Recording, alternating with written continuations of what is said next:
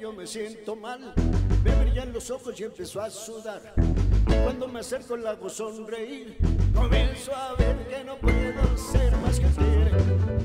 Oh, más que tigre.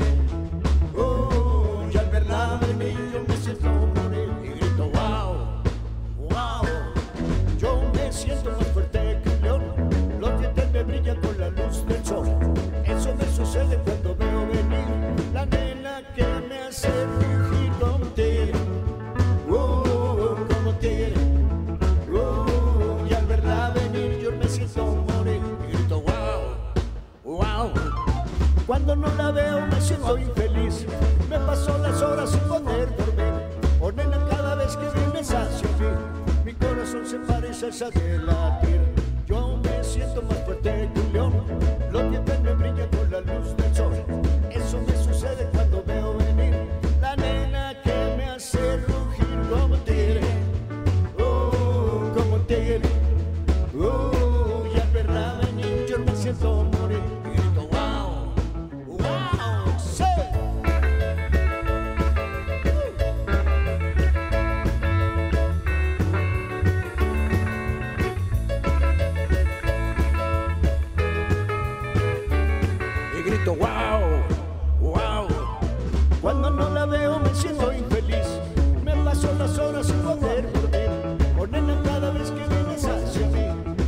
corazón se parece a de. Yo me siento más fuerte que un león, los dientes me brillan con la luz del sol.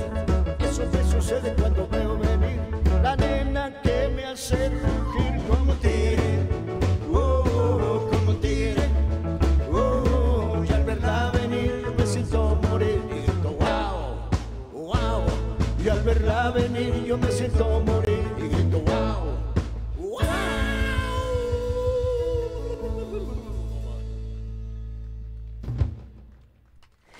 Pues me da muchísimo, muchísimo gusto poderle saludar más fuerte que un león, como dice la canción, porque estamos iniciando nuestro segundo programa del mes de agosto, un mes dedicado a las personas adultas mayores aquí en la República Mexicana. Les recibimos con muchísimo gusto y quiero decirles que en este programa estaremos con Nostalgia del 11 con Álvaro Cueva. Mochila al hombro, ¿la recuerda usted? Mejorando mi salud, la doctora Citlali López nos hablará sobre qué es el índice glucémico de los alimentos. En los oficios tendremos a un panadero y en la entrevista la actriz Julieta Egurrola. ¿Qué le parece el repertorio? Nada más para empezar. Comenzamos.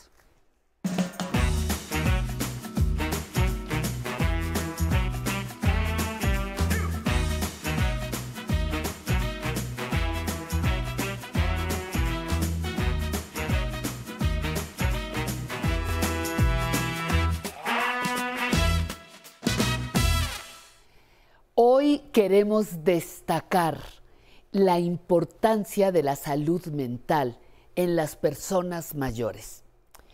Lo común es creer que algunas enfermedades son propias de la vejez. Y así dejamos pasar tiempo para su atención y dejamos escapar la calidad de vida que merecemos. Le invito a conocer qué es la salud mental de las personas mayores.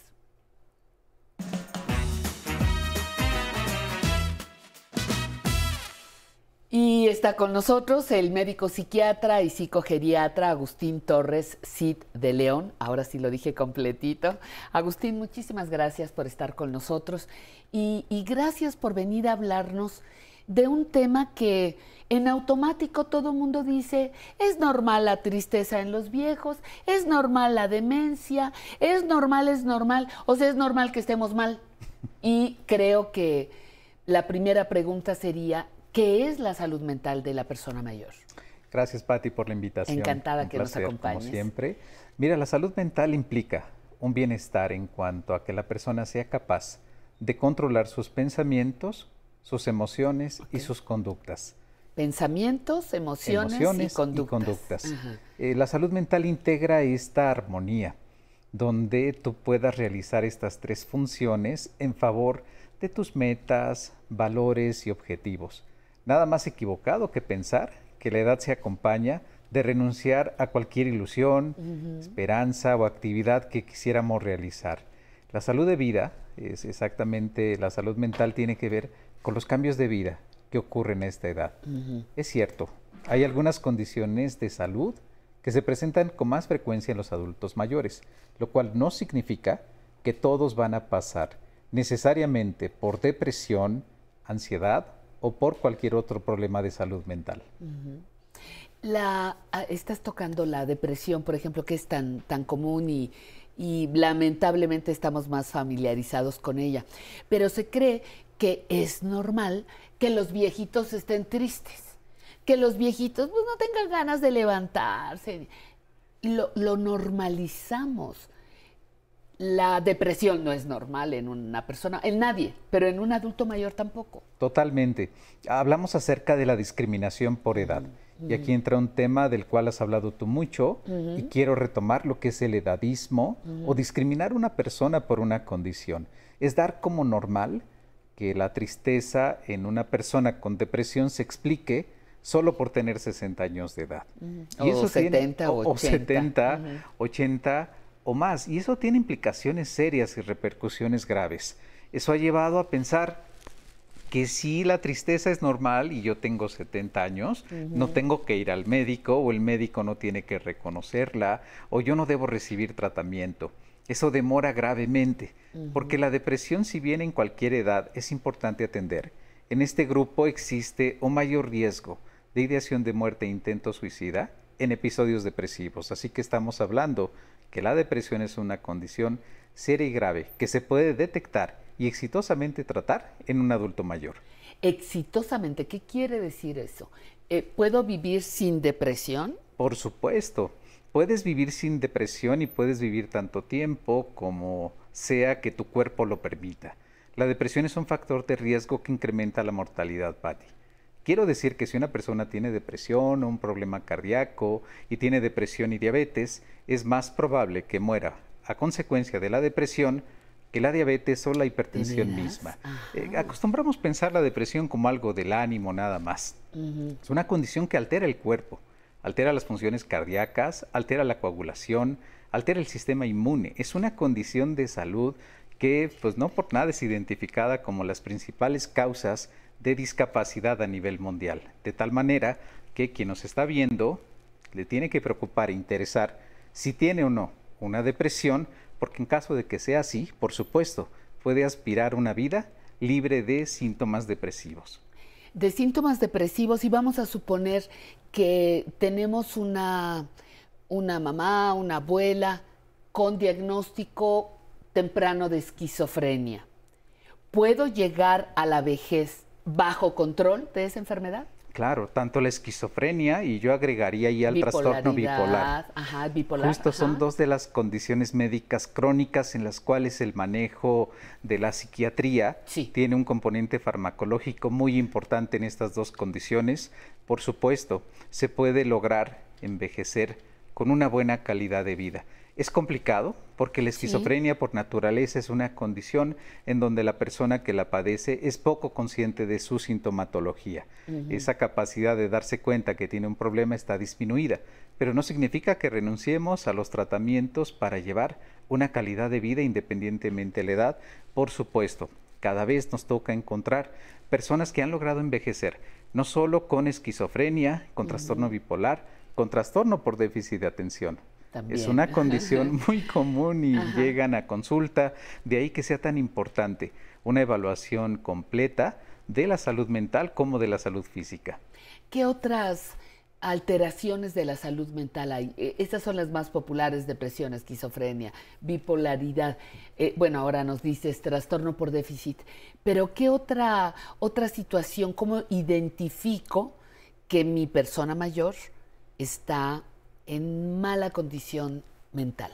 Claro, mira, las conductas son un indicador importante y cuando me refiero a conducta es un cambio de comportamiento que la persona mayor con la que convivimos desarrolla.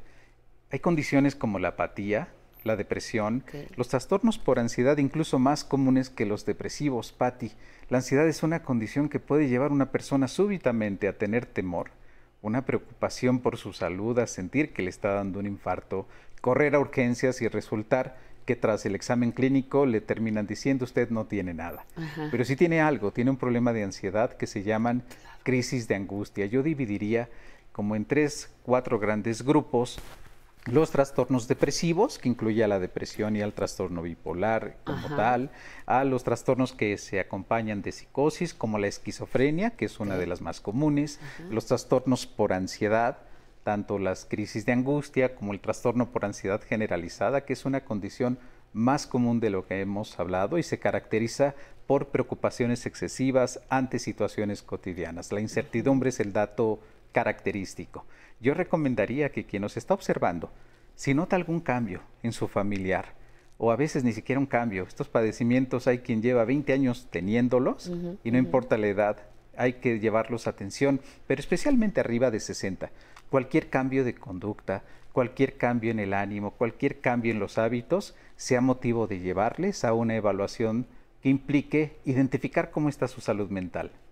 Claro, y una, un trabajo profesional especializado, estamos hablando de psiquiatría, ¿no? Y en adultos mayores todavía mejor. Totalmente. Como tú. De las áreas de la psiquiatría estamos involucrados, psiquiatras, neurólogos, geriatras, debemos estar, pues muy, particularmente la psiquiatría lo dices muy bien, muy pendiente de cualquiera de estos cambios. Eh, ¿Cuál es nuestra principal preocupación? Que la población no los da como una enfermedad. Siguen considerando que es esperable. Y no solamente la, depresión, la demencia, por mencionar dos de las condiciones más comunes que no se llevan oportunamente, incluso teniendo los síntomas graves. A ver, eh, eh, Agustín, yo he escuchado, a lo mejor estoy, estoy mal, me, me corriges por favor, que los medicamentos psiquiátricos, algunos, no todos, tardan por su situación un poco más del tiempo normal en llegar al cerebro y organizar las secreciones y las sustancias ahí arriba. No es como un dolor de muela que me tomo una cosita para el dolor, se me quita el dolor de cabeza o el de la panza, ¿no? Pero tengo entendido que los psiquiátricos tienen que hacer un recorrido un poquitito más largo y algunas personas, eh, comento esto porque algunas personas se desesperan de que mi mamá ya está con el antidepresivo y pues mírala, sigue igual, ¿no? Y tiene dos días de tomar el medicamento. Háblanos un poquito de cómo trabajan los medicamentos en las personas mayores. Claro, Pati. Mira, los medicamentos trabajan de dos formas, en función del tiempo que llevas usándolo y la dosis. Sí. Entonces son dos parámetros que debemos identificar. Y efectivamente, los tratamientos en general para depresión, ansiedad o cualquier padecimiento de salud mental se llevan por lo menos de dos a cuatro semanas a comenzar a mostrar un efecto farmacológico. Pero es importante que, las personas sepan que mejoría, estamos hablando, se va a obtener en tres, cuatro semanas, pero alivio de síntomas puede aparecer desde los primeros días, las primeras semanas de la toma. Cuando hablamos de alivio, nos referimos a que la persona no va a desaparecer toda su sintomatología como en un dolor de muela, lo dices bien, que la eficacia está en función de alivio del dolor a las 4, 6, 8 horas. Aquí lo que va a ocurrir es que la severidad de los síntomas, la intensidad, va a ir bajando poco a poco. Y eso se explica desde una primera eh, consulta. Nuestro trabajo es educativo, no solamente, y qué bueno lo mencionas, no somos prescriptores de medicamentos, nos encargamos de esta parte de la salud y la medicina de prescribirlos. Pero lo más importante es un proceso educativo para quien los toma y la familia, para que sepan que es esperable. Si se desesperan, la mayoría se desesperan. Pero es ahí donde nuestro trabajo es enfatizarles que vamos a observar un resultado con el tiempo. Si no nos familiarizamos con eso, la desesperación de quien prescribe o la familia les lleva a subir la dosis y en la población de adultos mayores lo único que genera son efectos secundarios y no efecto clínico. A, elevar la dosis o a suspender el tratamiento. Que eso ocurre con mucha frecuencia, Pati. Lo, que yo vigilo siempre en la prescripción y cuando tengo oportunidad de dar clase y compartir con otros colegas o geriatras, eh, lo que hacemos es describirles, espera un poco, No, no subas el medicamento una cantidad en donde quien lo toma lo único que va a beneficiarse va a ser muy poco clínicamente y los efectos secundarios generan que desista de tomar el tratamiento, la suspensión y abandono de los manejos farmacológicos en depresión por lo menos es de un 40-50% cuando inicias un manejo farmacológico. Así que la parte educativa y, y que no te desesperes, tú que estás usando el medicamento y nosotros que lo prescribimos, en encontrar una respuesta inmediata. Hay otros recursos clínicos que son también de mucha ayuda y hay que darle tiempo al medicamento. Pero tiempo me refiero dos a cuatro semanas. Quien nos está viendo no piense que son ocho meses tomando un cuarto de pastilla, ¿no? Después de ese tiempo nosotros nos encargamos de evaluar. Si los efectos benéficos no son mayores a los efectos molestos que la medicina puede provocar, hay tres, cuatro, cinco opciones por lo menos más que podíamos utilizar. Otro de los grandes mitos, miedos, válidos, no, no lo criticamos, pero hay que aclararlo, es la adicción. Mi mamá se va a hacer adicta a los antidepresivos. Mi mamá se va a hacer adicta. Cuando se trata de enfermedades mentales, se habla de adicción. Pero si yo me tomo una pastilla para el colesterol o para este, ¿cómo se llama? para la diabetes, no me dicen adicta. Pero si quiero tratar algo para la depresión, sí me lo dicen. Claro. Cuéntame de esto. Claro, Patti, porque lo describes como sucede. Quien toma ocho medicamentos para un padecimiento médico y por alguna razón lo suspende y experimenta malestar, jamás asocia que es adicto o dependiente a esos ocho medicamentos, sea para diabetes, asma, hipertensión, colesterol. Pero ya sea en el área de la psiquiatría, si es una gotita o media tableta o un cuartito, bueno, es todo un drama el hecho de que la persona en ese momento supone que se está haciendo adicto y dependiente a los medicamentos. Esto es falso. Los antidepresivos no generan adicción. Como cualquier medicamento se tiene que iniciar en forma lenta y suspender cuando ya es el caso de la misma manera gradual, salvo los derivados del diazepam que la gente le, a esos no les tiene tanto miedo, a eso les debería de tener miedo a los derivados del diazepam que condicionan caídas y sí te puedes volver dependiente a ellos si lo tomas por iniciativa sin supervisión médica. Pero los antidepresivos y la mayoría de los medicamentos no llegan a las áreas del cerebro que generan una adicción como sucedería con el diazepam, alcohol o tabaco pues mira nada más ahí con, con, lo que nos vamos, de lo que nos vamos enterando. El estigma sigue presente, la enfermedad mental existe, pero en el adulto mayor no le damos, en la persona mayor no le damos la importancia que merece. La sugerencia final, la manera de conclusión, doctor, ¿cuál, ¿cuál sería para el público que nos está viendo? Claro, Pati, sería no desestimar cualquier cambio que observen, por mínimo que sea, en la persona que conviven ya sea que se volvió más sensible, o ya sea que se volvió más sentimental, o mamá o la abuelita llora más de la, de la cuenta o con más frecuencia. O está irritable. O se enoja con más facilidad, o hay cosas que no le importaban que ahorita parece sí fijarse mucho en ellas, de que si le hablaban por teléfono la visitaban y hoy se irrita y se enoja ante ese tipo de experiencia y por supuesto cualquier alteración de la conducta, como percepciones que los demás no alcanzan a notar cómo cambio en su desempeño para ser independiente y autónomo, en realizar sus actividades. Cualquiera de estos cambios, pensamiento, emoción o conducta que observen, llévenlo de inmediato a valoración. Es preferible darnos cuenta que a lo mejor es una condición de estrés, una preocupación menor y no dejemos pasar un padecimiento que muchas veces se tardan hasta 20 años en ser llevados a atención médica. Híjole, no, vamos a estar atentos. Muchísimas gracias, doctor.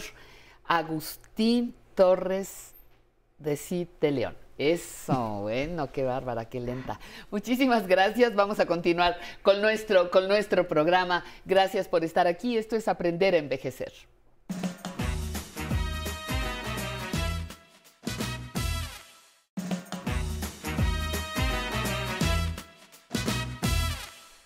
Y ahora vamos a las buenas noticias.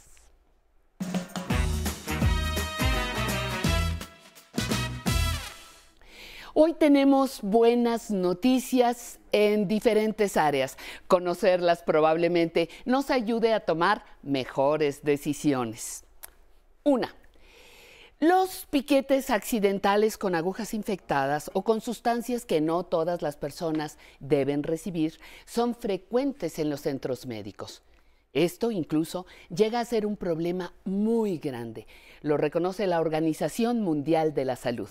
Por eso, la reciente creación de una aguja autorretráctil. Se ha recibido con muchísimo gusto esta propuesta. Este sistema se conoce como Life Needle y se adapta al sistema internacional de jeringas. Se puede usar en cualquier parte del mundo. La aguja autorretráctil es más barata y más generosa con el planeta. Nos la merecemos. Punto número dos, el daltonismo. El daltonismo es una incapacidad visual que impide a quien la padece distinguir los colores que la mayoría de las personas vemos, particularmente con los matices del rojo y del verde.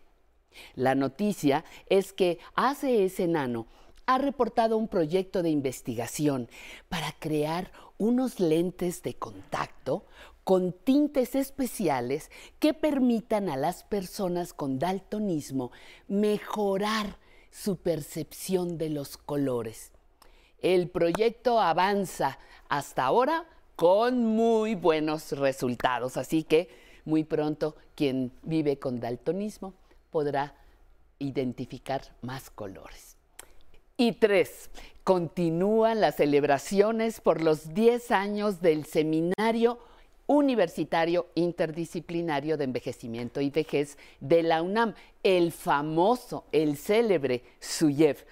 Publican libros y hacen conferencias para todo el público. Por su parte, el Instituto Nacional de Geriatría celebra sus nueve años de vida con cursos que se programan cada mes. Estas instituciones presentan sus actividades en línea, así que usted desde casa puede seguirlos, porque los años vividos no impiden seguir aprendiendo. Y ahora nos vamos a viajar. ¿Qué le parece? Nostalgia del 11 con Álvaro Cueva.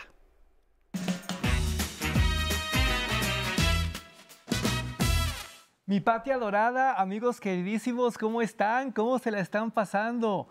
Les tengo una sección de lujo. ¿Por qué? Porque quiero que sean felices, quiero que nos vayamos de viaje. ¿Con qué? Con un gran clásico de Canal 11. Yo sé que ustedes lo recuerdan y la pregunta es esta.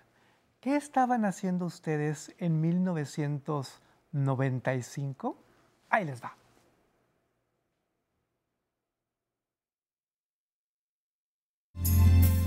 Al viajar por Tlaxcala, me doy cuenta que es el estado más pequeño de la República, pero al mismo tiempo está rodeado por la Sierra Nevada, donde están los grandes volcanes como la Malinche y el Popocatépetl, que últimamente ya se han tranquilizado con sus fumarolas que tenían bastante nerviosos a los habitantes de esta región.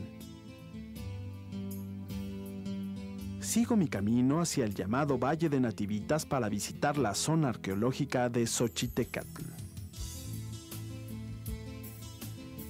Estas ruinas, junto con la zona de Cacaxla, son el testimonio de que aquí se establecieron tribus descendientes de los Olmecas y levantaron este centro ceremonial hace 2300 años. Qué rico es viajar, pero vamos a apreciar realmente el fenómeno de mochila al hombro. En los años 90 se pusieron muy de moda, sobre todo en los cables, en la televisión de paga, en la carísima televisión de paga, los programas de turismo. ¿Qué fue lo que ocurrió? Que a los genios de Canal 11 se les prendió el foco y dijeron, ¿por qué no vamos a hacer nosotros programas de turismo? ¿Por qué no vamos a hacer nosotros programas de turismo sin cobrarle a la gente? Y el resultado fue monumental, gran éxito, gran mochila al hombro. Goce.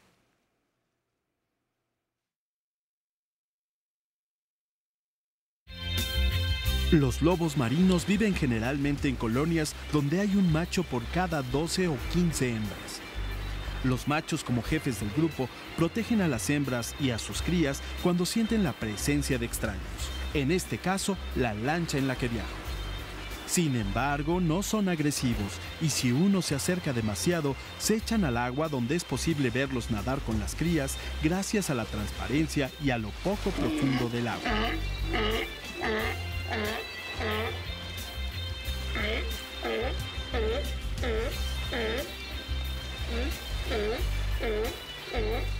Qué ganas de conocer estos lugares de veras. Si usted los conoce, felicidades. Y si no, pues también felicidades porque los conoció a través de Mochila al Hombro. Aquí hay algo que tenemos que destacar. Muchos jóvenes se volvieron fanáticos de este concepto y en aquellos tiempos era muy importante recuperar a las audiencias juveniles. Era fundamental que las jovencitas, los jovencitos, voltean a los medios públicos, voltean a Canal 11 y con títulos como este lo conseguimos. ¿No me cree? Mire, Después de la gran variedad de atractivos naturales que he apreciado en Guatemala, no tengo duda de que lo que dice es verdad. El recorrido será de aproximadamente 30 kilómetros, bordeando la costa que, según Huicho, está llena de tiburones y otro tipo de monstruos marinos, a los que él tiene mucho respeto. También dice que sangre de pirata corre por sus venas. Le digo que para tener sangre de pirata no se ve muy valiente, pero sin pestañear me dice que es un pirata posmoderno, de esos que hacen el bien sin mirar a quién. Dice Huicho que en esta playa se pueden apreciar pájaros indescriptibles y vegetación exuberante. Mochila al Hombro no es un programa de un conductor, es una marca por donde desfilaron muchas muy buenas personalidades. Pero aquí tenemos algo que yo creo que usted detectó. A ver, ¿qué? Que tenemos conductora mujer. No era común ver esto en los programas de turismo de aquel entonces y nosotros lo conseguimos para que vea cómo el tema de género siempre ha estado presente, para que vea cómo el respeto a las audiencias ha sido muy importante en la historia de Canal 11, pero además, qué padre llevar a las mujeres de viaje también. Qué padre ofrecer estas posibilidades que como no queriendo la cosa contribuyeron a cambiar la historia de la televisión mexicana. Vea.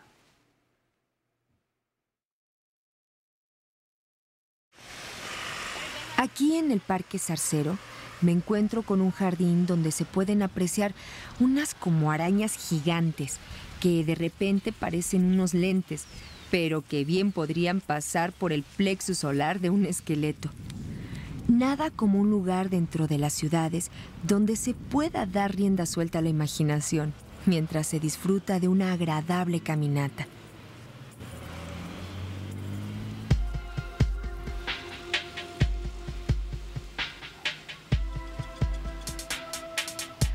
A lo lejos alcanzo a percibir un rítmico golpeteo de tijeras que de inmediato me traen a la mente el recuerdo del pálido personaje de Tim Burton, cuyas manos le ocasionaron tantos problemas por generar belleza. Le voy a hacer una confesión personal. Yo sí fui muy fanático de mochila al hombro. Me encantaba esta suerte como de diario como de narración donde los conductores en primera persona iban contándonos cómo se sentían, qué era lo que veían, porque construía un lazo como más sólido, como más personal. Pero aquí la nota es que no solo viajábamos por México, viajábamos a otros países. ¿Usted conoce Costa Rica? Bueno, pues haga de cuenta que ya lo conoció, porque gracias a Mochila al Hombro, estuvimos ahí. ¿No me cree? Tome nota. Hasta hace poco, este era un pequeño pueblo que comenzó a cobrar importancia gracias a los consorcios bananeros que existen en Honduras. Hoy Tela se perfila como la capital del ecoturismo hondureño, gracias a sus riquezas naturales y culturales. Yo creo que un breve descanso en la agradable plaza principal me va a caer muy bien.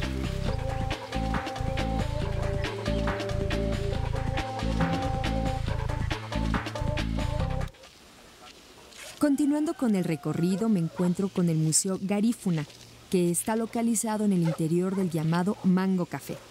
Tengo mucha curiosidad por conocer sobre la cultura de esta gente. Sí se dio cuenta, ¿verdad? Aquí tenemos turismo, aquí tenemos cultura, aquí tenemos muchos otros contenidos, pero sí es muy importante que los medios públicos apuesten por la creación de esta clase de materiales. ¿Por qué? Porque desgraciadamente no todos tenemos la posibilidad económica de andar viajando, de conocer estos lugares. Y es maravilloso, es muy gratificante que a través de la televisión, como si fuera una prodigiosa ventana, nos asomemos y tengamos estas experiencias. Es viajar sin viajar, es hacer de la televisión algo más, algo mucho más intenso, mucho más hermoso. Abra bien los ojos, mire lo que viene a continuación. Practicando en el ruedo, me encuentro con Héctor de la Granada, que además de tener nombre de torero, se está haciendo muy famoso y accede a dedicarme un poco de su tiempo para darme alguna explicación de lo más elemental en el uso de la muleta, que es la tela roja sostenida por un palo. Héctor me dice que sirve para trastear al toro o dar una serie de pases con la muleta. Eso sí, hay que estar muy pendiente si el giro se hace hacia la derecha o la izquierda y también dependiendo de con qué mano se agarre la muleta. O el ayudado, porque ya la estás armando, si te fijas tiene más cuerpo la muleta de manera que, que, los toros los puedes abrir un poquito más. Entonces, mira, se le da más cuerpo, abres un poquito más los toros con, con eso. 1996. ¿Cuántos recuerdos de 1996? ¿Cómo estaba usted en aquel entonces? ¿Cómo vivía? ¿Con quién vivía? ¿Cómo miraba la televisión? Sí se dio cuenta de lo que acabamos de observar, ¿verdad? Porque, ojo, ojo, no solo viajamos, no solo nos recreamos la mirada. No, no, no, no, no. Recibimos información adicional. Cuando uno viaja, no siempre aprende estas cuestiones. No siempre tiene la posibilidad de aprender de tauromaquia. Pero aquí, gracias a la magia de mochila al hombro, tenemos ese plus, ese contenido adicional, esa parte bonita de los programas turísticos que solo se ofrecen cuando hay verdadera vocación. Miren,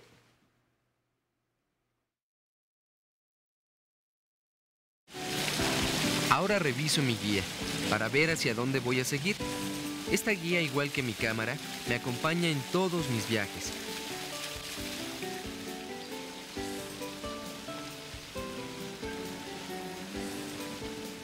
Pero antes de dejar Tecate, quiero visitar una fábrica bastante peculiar que me recomendaron mucho.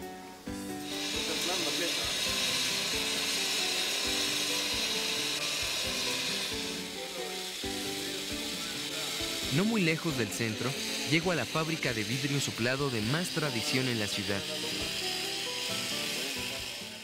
Es fantástico porque, no sé usted, yo siempre he soñado con comerme al mundo, con viajar por aquí, con viajar por allá, pero no siempre se puede. Además, como que no nos alcanza el tiempo, no nos alcanza la vida para descubrir tantas partes, tantos sitios, tantas ciudades, tantos paisajes. Aquí, aquí uno sí puede descubrir. Aquí uno sí puede ir tomando nota, tomando nota, porque quién sabe, igual algún día hacemos estos viajes, ¿no? Mire.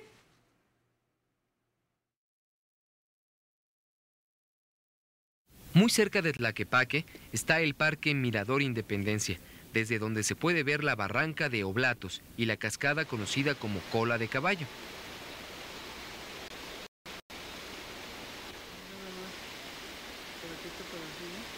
En este lugar, además de la caída de agua, las terrazas que forman la barranca le dan un aire espectacular al paisaje.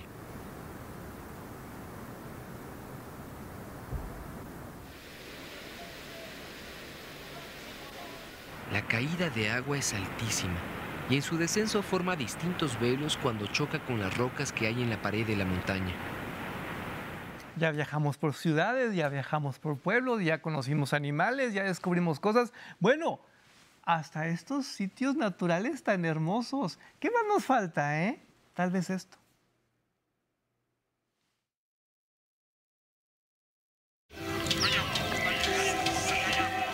Civilchaltún es una zona arqueológica que está a 20 minutos de la ciudad de Mérida por la carretera que comunica con el puerto de Progreso en la costa del Golfo de México. Fue un centro urbano muy importante y aunque se han localizado cientos de estructuras, solo cuatro han sido rescatadas. Es un lugar donde está presente el símbolo fálico que solían utilizar los mayas.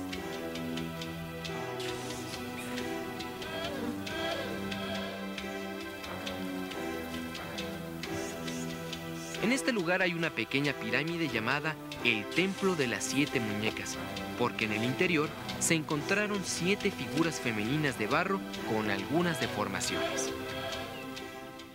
No es lo mismo estos extraños programas turísticos que van a hoteles de lujo y a spas, ya sabe usted, a sitios como muy sofisticados, que viajar mochila al hombro, aprendiendo a aprovechar los recursos económicos, aprendiendo a aprovechar la vida. Por eso soy fan, mire. Porque existe la creencia de que estas grutas se formaron al caer una estrella o un aerolito justo en el cerro. Algo que me impresionó desde el principio en la caverna fue el color de las estalactitas que cuelgan del techo. Todo parece como si fuera de mármol.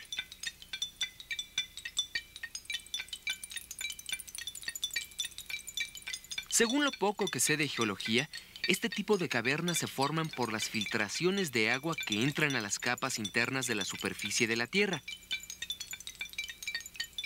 Las cuevas siempre forman parte de alguna falla o fueron el resultado de algún temblor muy fuerte, pero hace muchos millones de años. Esto también es televisión aspiracional. Esto también es una invitación a soñar, a descubrir, a viajar. Fíjese cuántas cosas hermosas hay atrás de la historia de los medios públicos mexicanos. Fíjese cuántas cosas hermosas hay detrás de la historia de Canal 11. Mochila al hombro es un titulazo y además me llena de orgullo habérselo ofrecido porque hemos tenido una temporada de mucho encierro. Hay que abrir la mirada, hay que abrir el corazón, hay que recordar de dónde venimos para realmente aprovechar esto. Nos vemos la próxima semana. Le mando un abrazo cariñosísimo. Besos, Pati.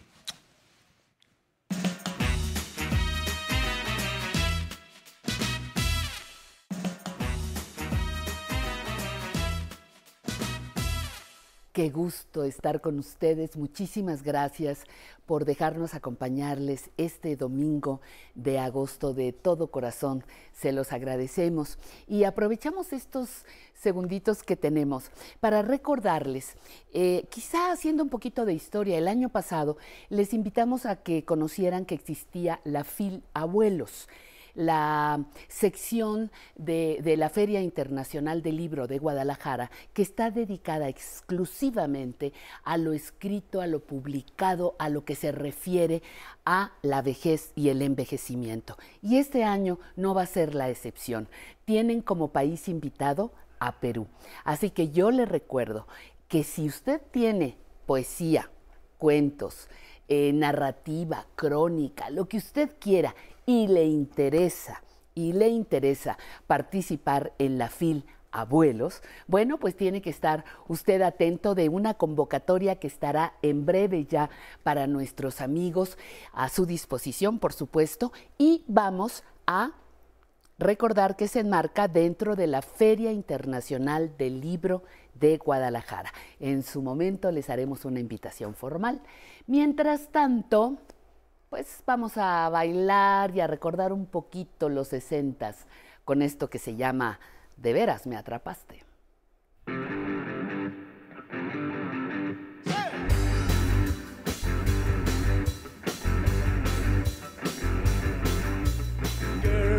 You really got me now. You got me so I don't know what I'm going now. Girl, you really got me now. You got me so I can't see that night. away.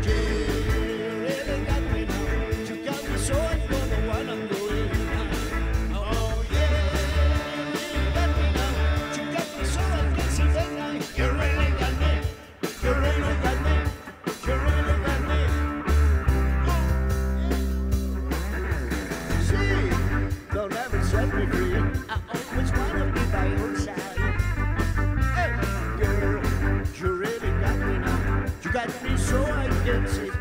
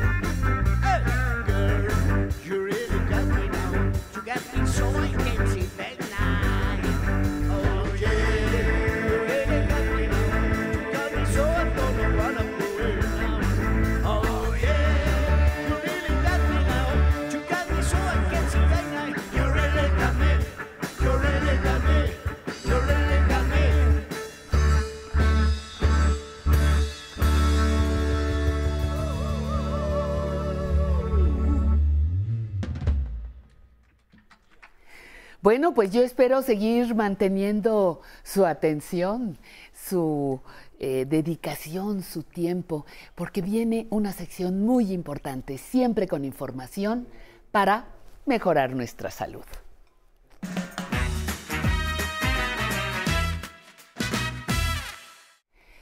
Doctora Citlali López, ¿cómo está? Muy buenos días todavía, creo. Buenas tardes. Yo ya no sé ni qué horas estoy. bueno, buenos días, Pati. ¿Cómo estás? Pues contenta de estar aquí y también pues de saludarte, por supuesto, con la alegría de cada domingo y a todas las personas que nos están acompañando en nuestro programa. Oye, el, el tema de hoy sí, yo no entiendo de qué se trata. Cuéntanos desde el título, a ver. ¿A qué te suena? Índice, glucémico, como las calorías, como, la, las, como el energía. de la glucosa. La glucosa. De la glucosa. Es muy importante hablar del índice glucémico en los alimentos porque hablar del índice glucémico es una forma de decir hay que eh, entender que es un proceso como para llevar una dieta, entre comillas, saludable, pero sobre todo son recomendaciones nutricionales que no tienen nada que ver con dietas de moda, que eso es algo ah, súper importante de decirte. O sea, decir que vamos a basar la alimentación en, el índice glicémico o glucémico, propiamente dicho, es es hablar de una alimentación consciente para mejorar nuestra salud a través de la inflamación nos va a quitar la inflamación, nos va a mejorar los niveles de glucosa en sangre, nos va a ayudar a reducir el colesterol y los triglicéridos o las grasas en sangre. Y por supuesto que es un es una herramienta fundamental para ayudar a los pacientes o a las personas que quieren reducir peso y comprenden esto que llamamos en grande medida síndrome metabólico, que es la combinación de todas estas cosas que acabo de decir. Es comer sano. Es, comer, nutritivo. Es, comer, para nuestro beneficio. Para nuestro beneficio y sobre todo enfocada a los carbohidratos a, las ah, a, los azúcares, a los dulcecitos, a los postrecitos, ¿qué tanto podemos hacerlo para, eh, o qué tan consciente podemos hacer este consumo para poder vivir adecuadamente? Y es una herramienta importantísima que yo siempre les digo, hay que hacer una tablita de índice glucémico, aquí ya se las hicimos, se las subimos al blog porque ya está en el blog de un programa previo, pero esta tabla se las vamos a volver a subir para que tengan una, una información de cómo es que funciona esta tabla y la peguen en su refrigerador y a partir de ahí cada vez que se abra se sepa cómo podemos preparar los alimentos de una forma más consciente, Pati. Quiero decir que el índice glucémico es una medida derivada de estudios que nos dicen, después de que yo como aproximadamente 50 gramos de carbohidratos, dos horas después, qué tanta qué tanta azúcar o qué tanto es el nivel de glucosa que se eleva en mi sangre. Nosotros le decimos medición de dos horas postprandial, que eso quiere decir el índice glucémico. Si me lo como, ¿cuánto eleva la glucosa en sangre? Y eso es importante porque depende del metabolismo. El índice glucémico de los alimentos se, se divide en tres partes importantes. Los que son de índice glucémico bajo, medio y alto. Y van de 0 a 100 las medidas y, se, y, en la tablita que les vamos a poner se dividen con respecto a un número que es de 0 a, a, a 40, de 40 a 56 eh, y de 56, 60 en adelante, pues ya se pueden considerar como altos. Estas medidas van variando más o menos, pero es importante decirles que de manera práctica utilizamos un semáforo, Pati. Un semáforo en donde está el verde, en donde siga usted adelante y coma esto de manera libre. Amarillo, combínelo y tenga precaución. Y rojo, cuidado, porque estos son los que le ocasionan peor eh, pues mm, complicaciones. Complicaciones a, la dieta y por supuesto elevan la glucosa, que eso es lo que más nos interesa. Es una herramienta muy grande que surgió, ahora sí sabemos que es para todo esto, pero surgió para apoyar a los pacientes con diabetes. Es lo que te iba a decir, de momento, no, no, yo no soy diabética, pero de momento sentí como que me estabas dando una, una dieta para diabéticos. No es para diabéticos. No es para Es para los mortales. Exactamente, pero surgió con una necesidad de apoyar a los pacientes más o menos ahí por la década de los 80 para poder apoyar a los pacientes con diabetes. ¿Qué tenemos en, el semáforo verde? En el sema, fíjate, en el semáforo verde hay más legumbres. Pero hay determinantes importantes del índice glucémico que son cuatro. O bueno, hay quien dice que tres o hay quien dice que son cuatro. Estas determinantes del índice glucémico tienen que ver con la cocción del alimento. O sea, no es lo mismo que te comas una sopa de fideo este, bien, bien cocidita que una pasta al dente. Entonces, el índice glucémico de una pasta al dente es más bajo que el de la sopa de fideo bien, bien cocida. Aumenta con la cocción. No es lo ah. mismo que te comas una papa al horno así bien envuelta en aluminio a una papa hervida nada más con agüita. aumenta el índice glicémico o glucémico de la papa y disminuye cuando la hierves. Y si la hierves y no está pelada, también es distinto. Entonces, ¿Cómo que la fibra? por la fibra. De la, de la cascarita. De la cascarita. La fibra es la que hace que se determine y ahí avanzaste un paso gigantesco. es la otra determinante, la cocción. O sea, es importante fijarnos cómo cocerlo. O sea, la zanahoria, por ejemplo, la zanahoria cocida aumenta el índice glucémico y la cruda ah, viceversa. por eso te recomiendan comer más crudo. Eso. Y por eso muchos pacientes llegan a consulta y dicen, doctora, es que yo ya no entiendo. Un doctor me dijo que comiera frutas y verduras y que yo ya tenía prohibidísima la piña, por ejemplo, y otro doctor me dijo que, comiera piña. Los pacientes se confunden porque no saben cómo hacerlo. Entonces, jugo de piña es malo, fruta es buena, pues sí, pero depende de este el método de preparación de los alimentos. Entonces, muy bien. Es, interesante, ¿no? O sea, cómo, lo mismo es distinto y por qué sí podemos comerlo. Y es que lo que siempre les decimos aquí, Pati, es la naturaleza pues es sabia. Así como cae del árbol, así hay que comerla, es lo que siempre le decimos. sin hacerla zumos y picaditos y cuadritos y ahí va la siguiente parte. Sí. Eh, qué tan disponible está la forma, el estado de la materia del alimento que me lo voy a comer. Si es líquido, aumenta el índice glucémico, porque rápidamente lo absorbe mi cuerpo si, si está más, este, ¿cómo decirle? Eh, picadito, más en trocitos, también es distinto cómo se metaboliza, porque las enzimas que participan en el proceso digestivo son diferentes. Recordemos que todo este proceso de elaboración para que mi cuerpo lo pueda absorber en sangre y se pueda medir esa glucosa, pues tiene que ver desde que las enzimas de la saliva, la milasa, empieza a procesar el alimento y después a través del tubo digestivo siguen otras enzimas procesando hasta que llegan a ser partículas muy sencillitas de hidratos de carbono en donde mi sangre ya las asimila y ya empiezan a elevar esto. El, comer crujiente, verduras, frutas, una manzana mordida. Ese es índice este, glucémico medio. Entonces, en la mm. tablita ahorita sería muy, muy diferente y muy difícil estar explicando cada grupo de alimentos, pero por eso se los vamos a, a, escribir. Yo quiero recordarles nada más que se pongan muy abusados que los determinantes del índice glucémico es la fibra, ya lo dijimos acá, tú lo dijiste bien, la estructura, la combinación, es importante que esté combinada con fibra, con carne, o sea que no solamente consumamos el índice glucémico, sino que es importante meterle proteínas para su mejor asimilación y su mejor digestión y por supuesto la cocción que ya dijimos, ¿no? Entonces hay que combinarla. Hay que combinarla. Ok. Entonces, si rápidamente me dejas contarles, por ejemplo, el índice glucémico eh, de manera rápida, el índice glucémico bajo va a ser a través de verduras y de legumbres, el medio de verduras, pero dependiendo de la presentación. O sea, como que ahí se van entre uno y otro, eh, no es muy diferente. El pan, por ejemplo, y los alimentos procesados ya tienen el índice glucémico bastante alto. La glucosa, por supuesto, el azúcar es pues bastante mala para, para pues para llevar este tipo de dieta. ¿Y las frutas ahí que, que, en, qué, en qué lugar quedan?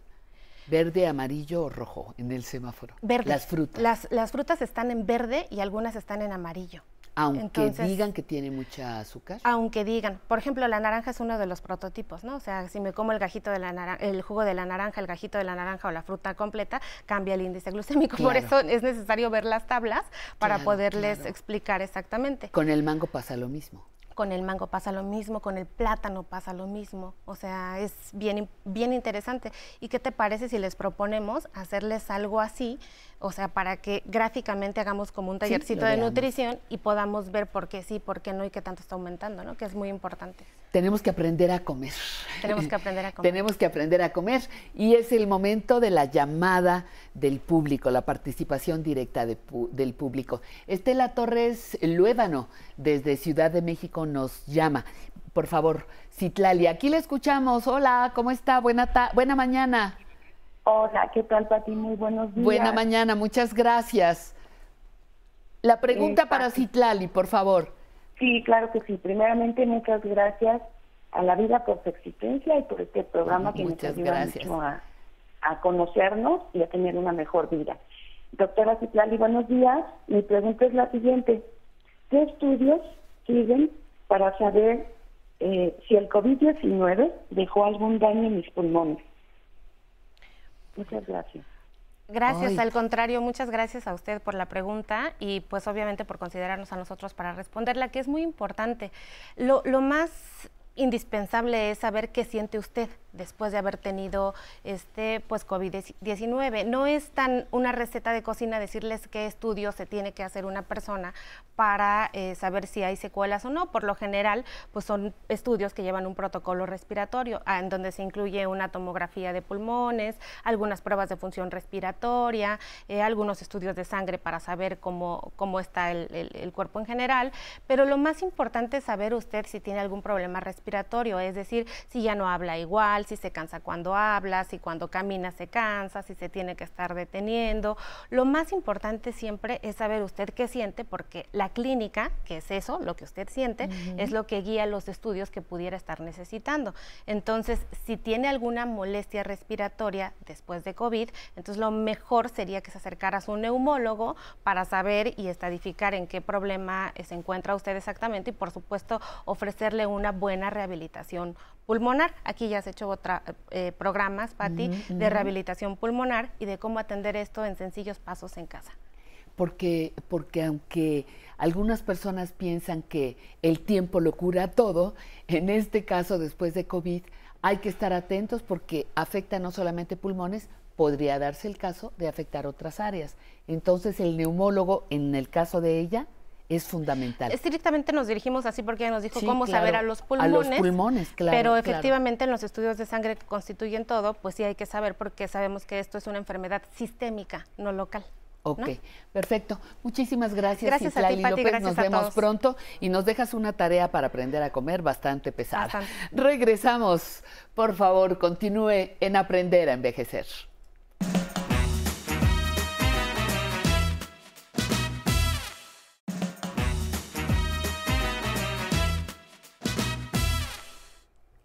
Estamos listos para empezar la segunda hora de nuestro programa. Espere para esta segunda hora, la zona tecnológica Alan Calvo nos explicará cómo pasar archivos de la memoria interna a una memoria externa. Vamos avanzando poco a poco. Si usted estuvo con nosotros desde el principio, uy, va a ser facilísimo. En movimiento, ejercicios que nos ayudan a aliviar el dolor de la muñeca y el codo con Sensei David. Y en la entrevista, la actriz, la gran actriz mexicana, Julieta Egurrola. Entre letras e historias no se la pueden perder. Nos acompañará el doctor Alexander O. Crowham para hablarnos sobre su libro Medicina Funcional. Todo un descubrimiento, ya lo verán, no se pierdan esta sección. Y por lo pronto, vamos a conocer nuestros derechos.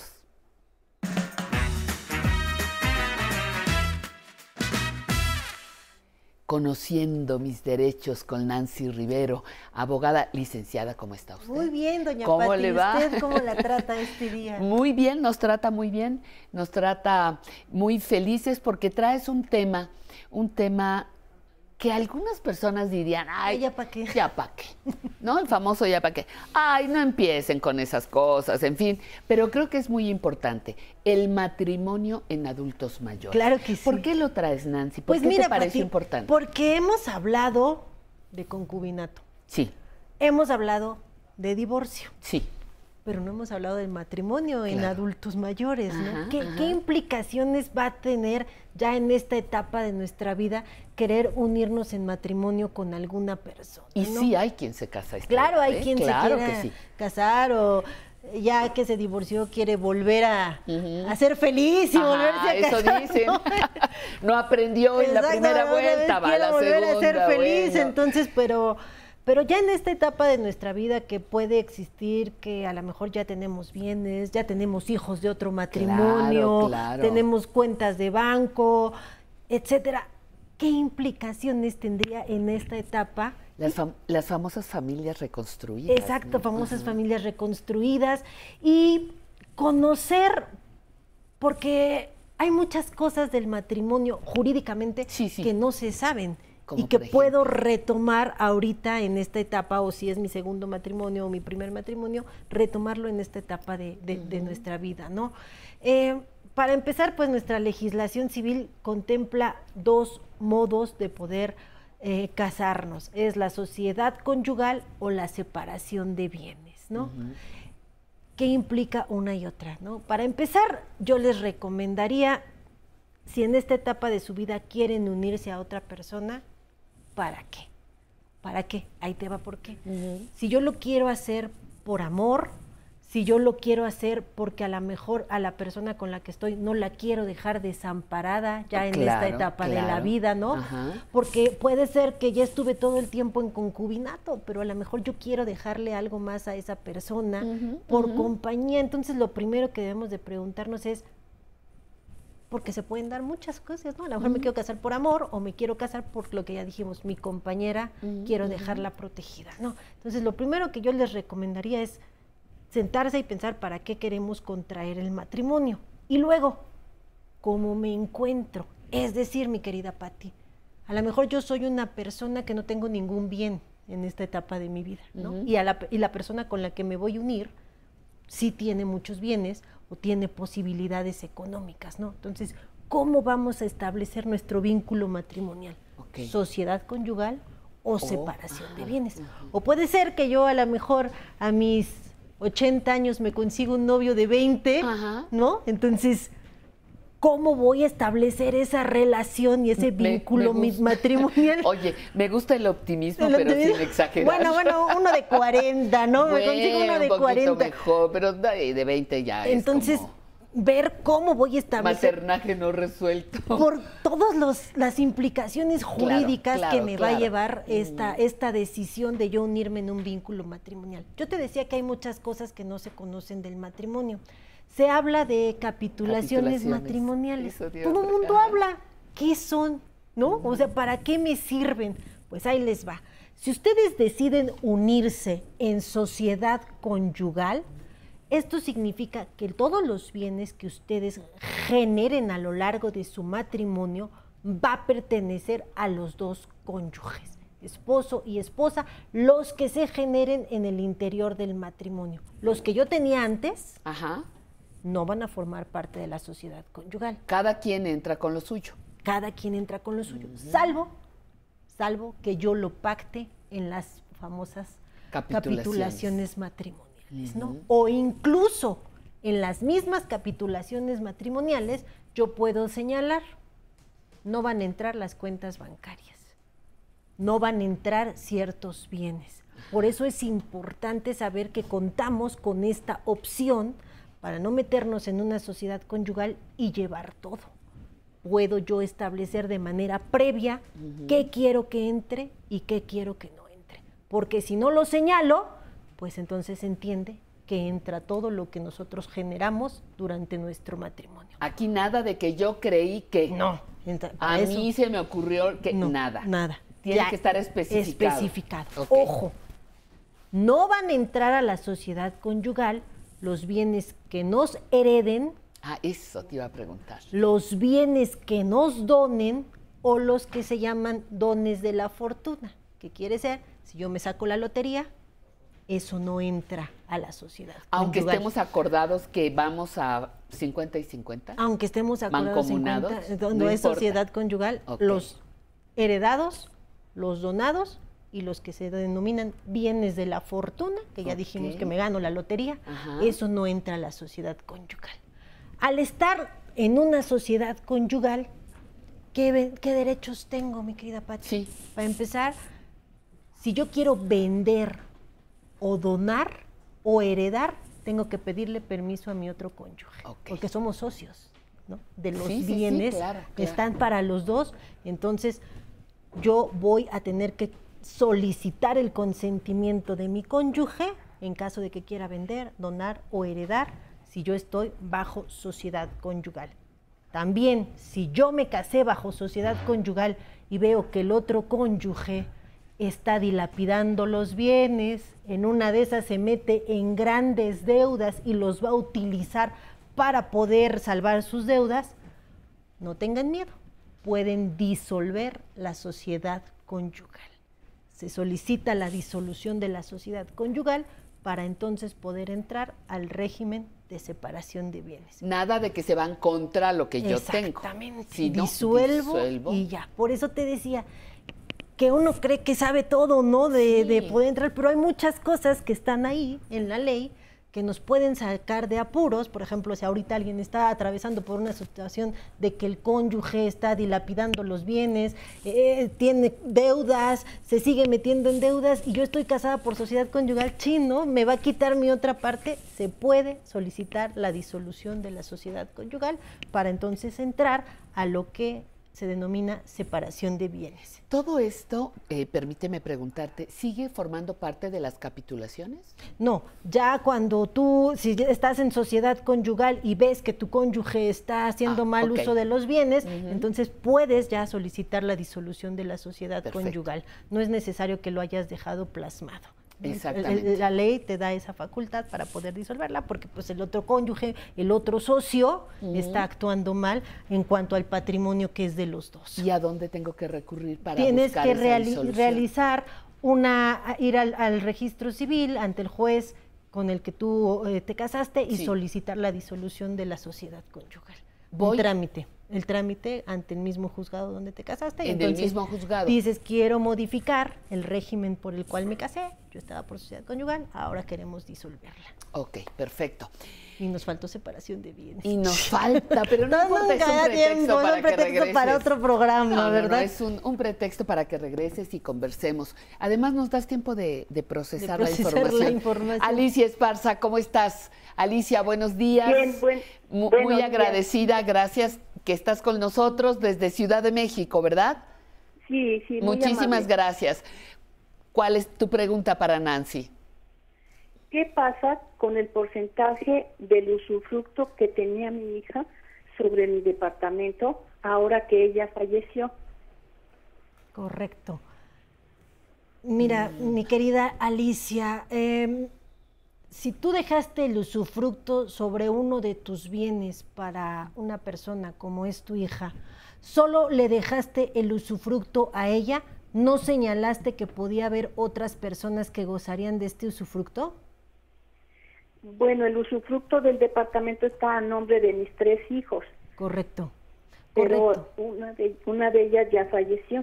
Mira, una de las causas de extinción del usufructo pues es evidentemente la muerte, ¿no? Entonces el porcentaje que le correspondía a tu hija vuelve a pasar a ti, entonces tú decides ese porcentaje ahora a quién se lo quieres dar.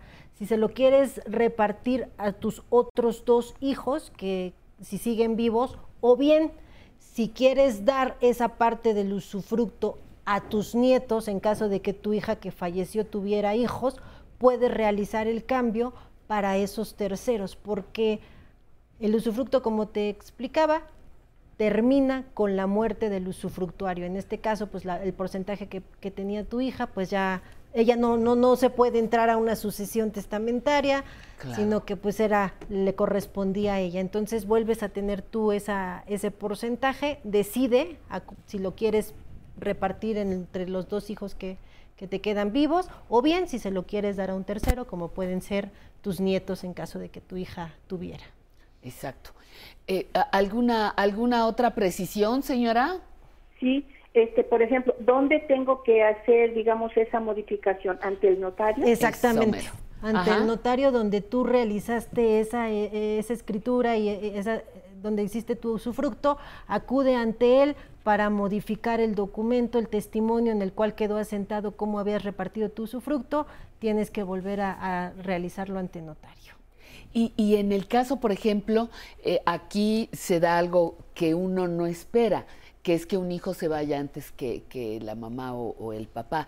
Pero en el caso de que, de que fuera, eh, muere la hermana, muriera la mamá, los hijos son los dos, otros dos este, destinatarios de ese usufructo, los que tendrían que hacer el, trámite, de, la, la sucesión intestamentaria en caso de que no hubiera dejado señalado la mamá, que creo que pasaría en caso de muerte. Sí, pero ahorita la mamá señaló, la hija se va, hay casos en los que se van ambas, entonces le correspondería a los, otros hermanos, a los que quedan sobrevivientes, para realizar todos esos trámites y ver qué pasaría con ese porcentaje. Pues hay que conocer todo eso, Nancy. Siempre, siempre queda pendiente separación de bienes. Queda pendiente separación de bienes y muchos temas más. Y muchos temas más, pero siempre habrá, habrá tema de conversación para conocer nuestros derechos.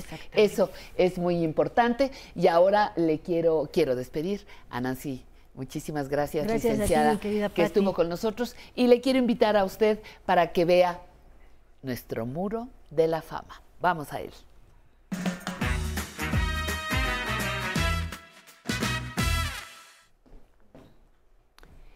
Definir, definir quién es la voz femenina que representa a la canción popular brasileña.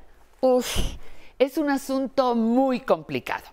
Así que me limitaré a decirles que esta mañana una de las más importantes voces del Brasil estará en nuestro muro de la fama. A lo mejor ya la conoce. Ella es la señora María Betania. Y me quedé corta, ¿eh? La abeja reina, como también se le conoce, es compositora y es la voz femenina que más discos ha vendido en la historia de la música brasileña. Frecuentemente, fíjese qué curioso, fuera de la industria. En 1978, su disco Alibi vendió más de un millón de copias. Ella es una mujer con una fuerte presencia en el escenario y tiene fama de temperamental. En el libro Mujeres Bacanas, que reúne a mujeres que creen en la libertad, que inspiran y que motivan a otras, leímos de presencia mítica. María Betania irradia un aire de espiritualidad en su interpretación de música popular brasileña que muchos comparan con un orisha, una divinidad de la, de la religión yoruba. Vinicius de Moraes decía que la voz de María Betania sonaba como un árbol que crepita. Ha cantado al lado de las más importantes voces y compositores de su país, Joao Gilberto Chico Buarque, Vinicius de Moraes, su hermano Caetano Veloso, que también está por aquí en nuestro muro, Gilberto Gil, Gal Costa, en fin, pero lo más importante es su permanencia. Mire, debutó en los sesentas y ha sabido renovarse, aportar su talento y mantenerse vigente. María nació en el estado de Bahía en 1946 y hoy, a sus 75 años, sigue cantando. Canto, canto aquello que me da placer y cuando considero que tengo el sentimiento suficientemente maduro para poder traducirlo como intérprete y espero que le llegue a alguien, declaró en una entrevista para el Clarín. María Betania tiene 50 discos en estudio. Un documental, Febreros, inspirado en su trayectoria y precisamente para ese filme, hecho en 2016, la Escuela de Samba Manguerira de Río de Janeiro ganó el desfile del carnaval con el tema María Betania, la niña de los ojos de Ollá. Pero María Betania es voz, voz brasileña, voz con sentimiento, voz inolvidable. Sus conciertos siempre están aderezados con poesía y afirma que el escenario es un lugar sagrado donde puedo expresarme, soltar mis demonios y encontrarme con mis dioses. Si no la conoce, búsquela, disfrútela. No se va a arrepentir.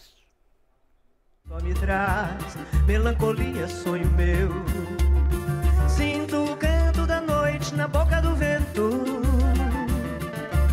Fazer a dança das flores no meu pensamento.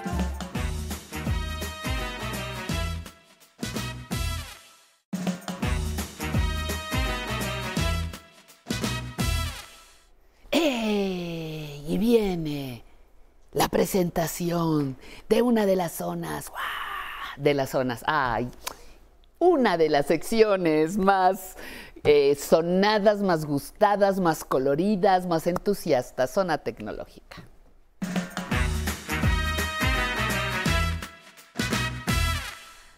Hasta me puse, hasta me puse nerviosa. Una de las zonas, pues como, una de las secciones. Pero es zona Caramba, también. es zona también. Alan, ¿cómo estás? Qué gusto. Muy qué bien, gusto. Pati. Tu energía llega hasta en el color amarillo ahora. Claro, en el color ¿Eh? amarillo. ¿De qué nos vas, de qué nos vas a hablar ahora? Hoy vamos a aprender a eh, transferir archivos de la memoria interna a la externa, es decir, a la tarjeta SD y viceversa. Ajá. ¿Por qué? Porque me han llegado muchas preguntas del público, Pati, Sí. preguntándome cómo pueden pasar información eh, del teléfono a la computadora. Entonces, esta es una opción para poder hacerlo. Transferir los archivos a la, a la memoria inter- externa, perdón, y de ahí eh, sacarla, insertarla en la computadora y descargar los archivos. ¿Y se libera mi teléfono? Digamos Sí. que esa, ese folder que le voy a sacar de información se va a liberar en, en capacidad de mi teléfono. Sí, vamos a mover los archivos, vamos a- aprender también la diferencia entre mover y copiar los archivos. Ok. Entonces, ¿Escuchamos? Y para eso, Pati, Ujú. y para eso, Pati, ¿qué crees? Que traigo este folder que tengo aquí, estos folders. Ajá, Vamos a exacto. explicar por qué. Ahora sí. Como ya hemos dicho, eh, todas las tareas que, este, que realizamos con el teléfono inteligente pues existían antes de manera física. Sí. Entonces, eh, cuando aprendemos a utilizar el teléfono inteligente, de repente nos cuesta un poquito de trabajo y más entender los archivos, en dónde están localizados, en dónde se ubican, todo esto. Entonces, vamos a hacerlo a través del folder. Vamos a ver. Ok. Primero tenemos que ir a nuestra carpeta de archivos, que es, que es un folder eh, amarillo, así como lo tengo en el celular. De hecho, en casa lo puede, lo puede ubicar. Es este folder amarillo y es esto mismo. Ok. Entonces de repente lo abrimos y vemos muchos folders y decimos, ay, con números y no entendemos absolutamente nada. Entonces, fíjense muy bien. Tenemos folders como estos y de repente abrimos, damos un clic y aparece esto. Vemos puros números. Ajá, sí, Y dices, ay, ¿qué es eso? Bueno, para seguir abriendo estas carpetas, tenemos que hacer clic sobre ellos. Damos otro clic Sí. y dejamos atrás el folder. Y de repente vemos más eh, carpetas Sí. con nombres. Hay una que dice DCIM.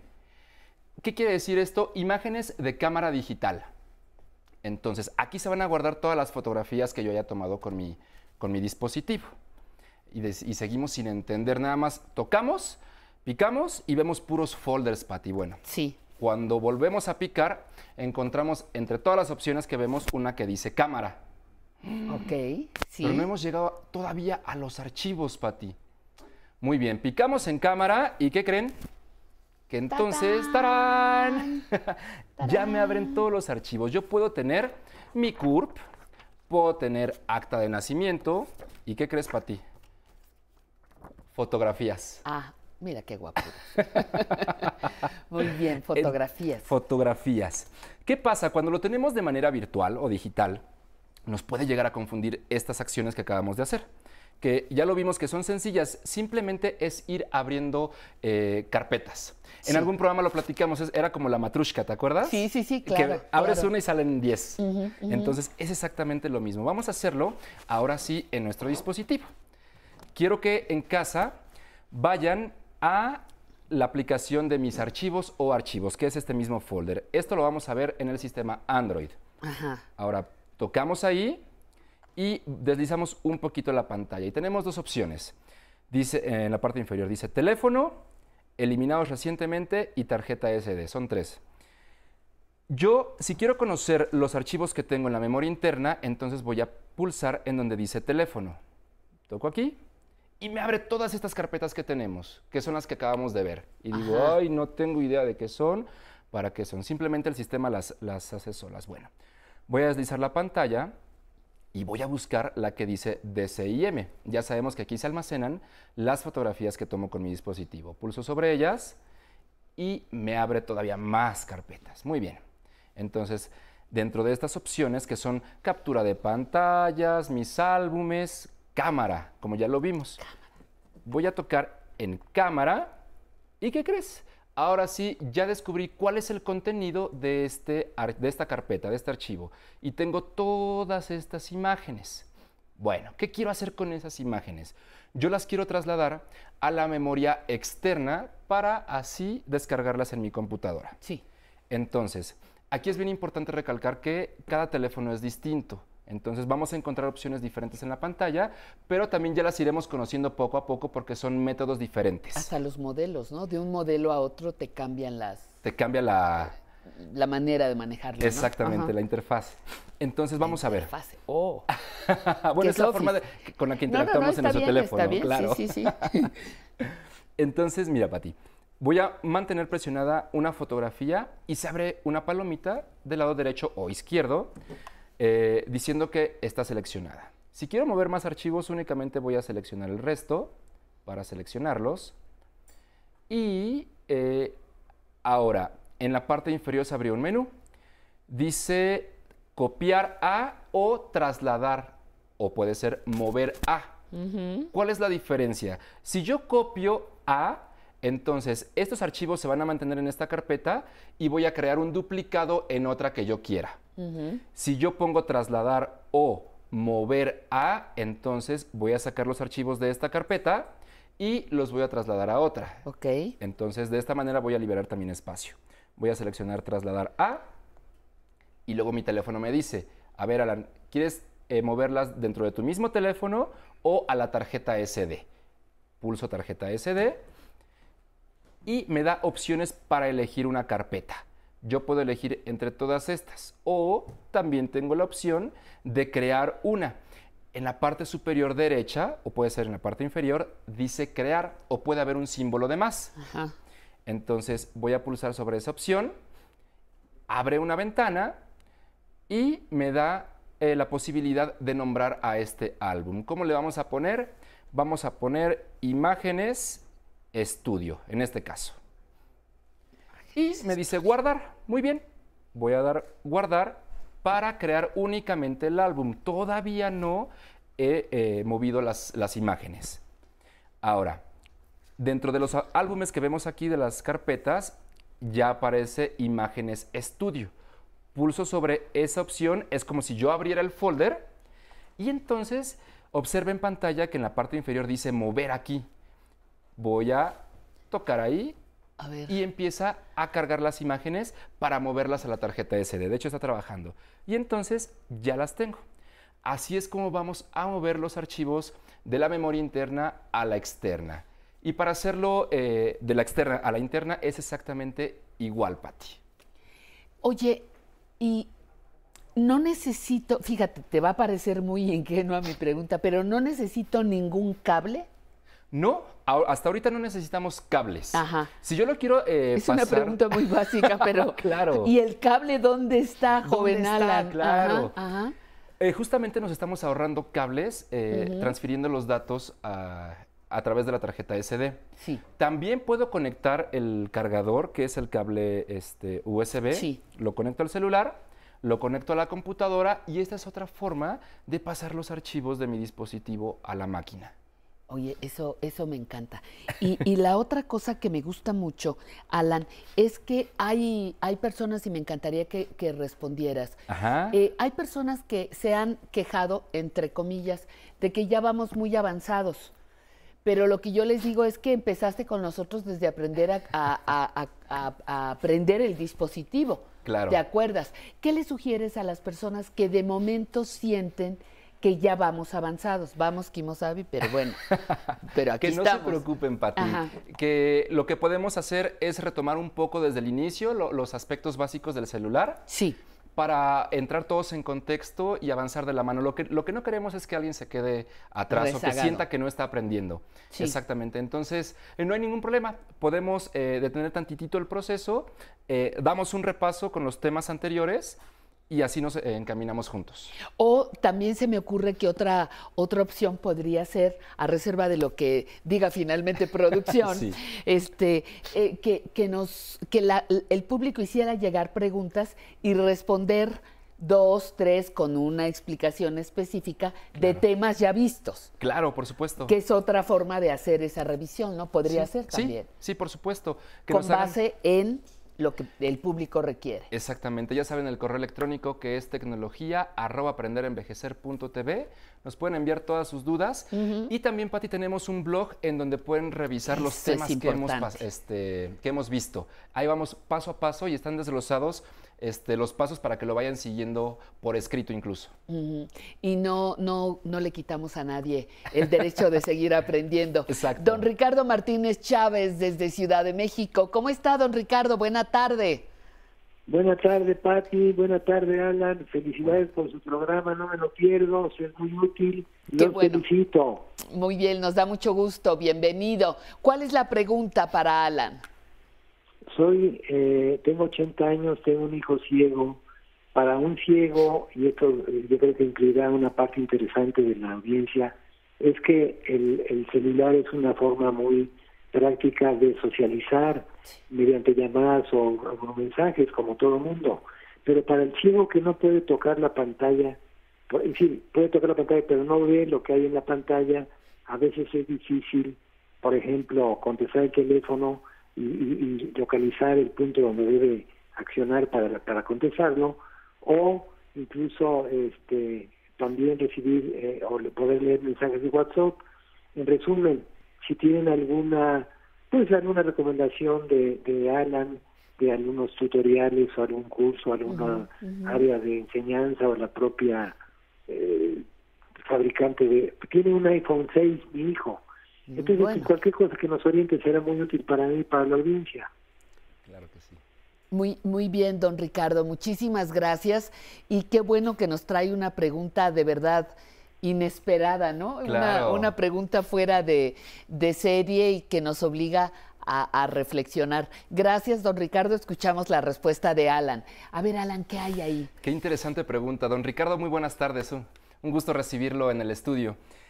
Efectivamente, que, me da mucho gusto esta pregunta porque hay que recalcar que la tecnología es para todos.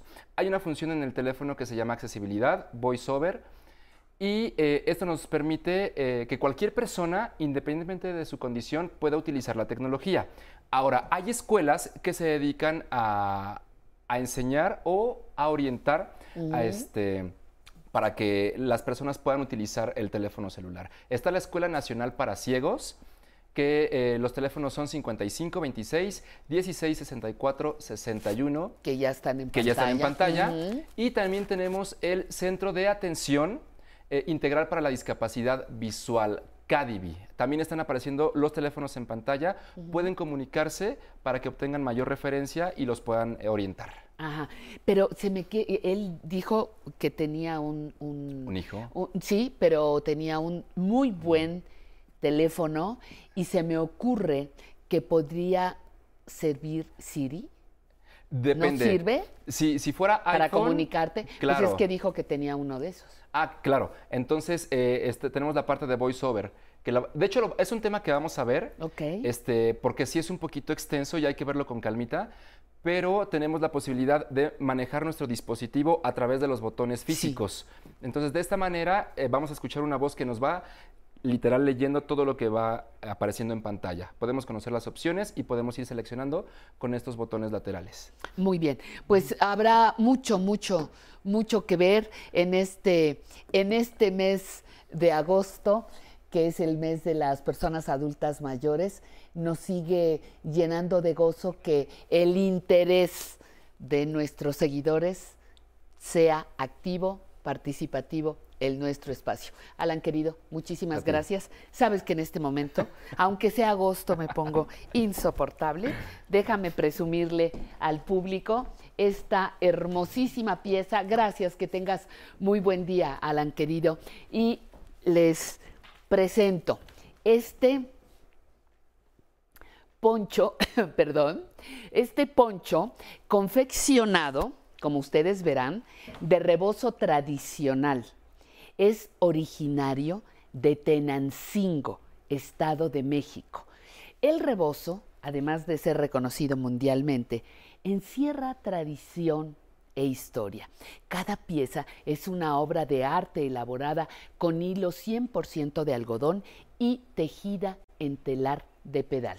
En la actualidad, la belleza del rebozo también radica en su versatilidad.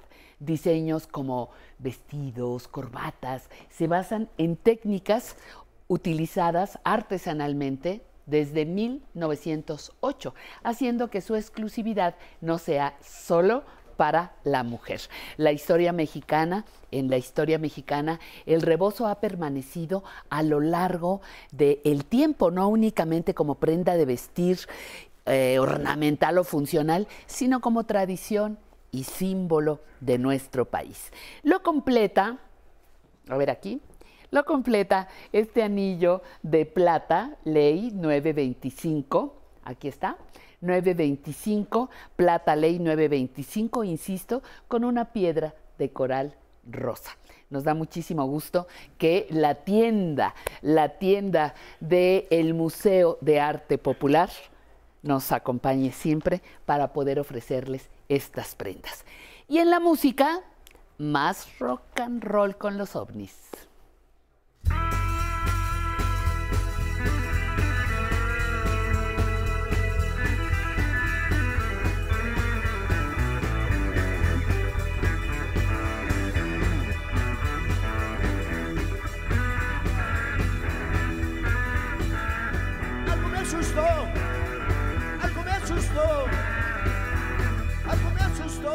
Sé fue, algo sucedió, algo raro fue. Qué susto me dio, qué susto me dio, qué susto me dio, algo volador en el cielo vi, luego se perdió.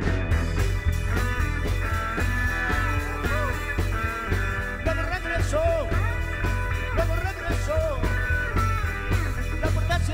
alguien descendió y un sonido raro fue que se escuchó.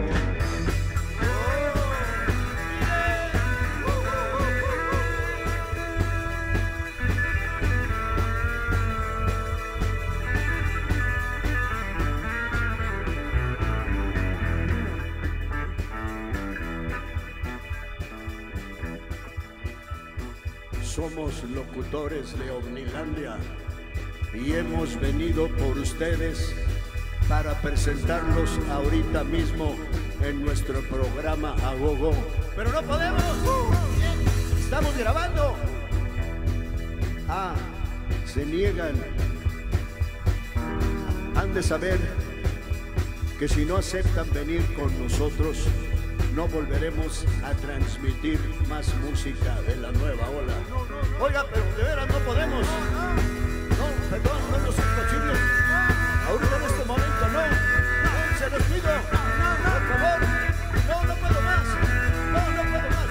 Algo me asustó. Algo me asustó. Algo me asustó y no sé qué fue. Algo sucedió, algo raro fue. ¡Qué susto me dio! ¡Qué susto me dio!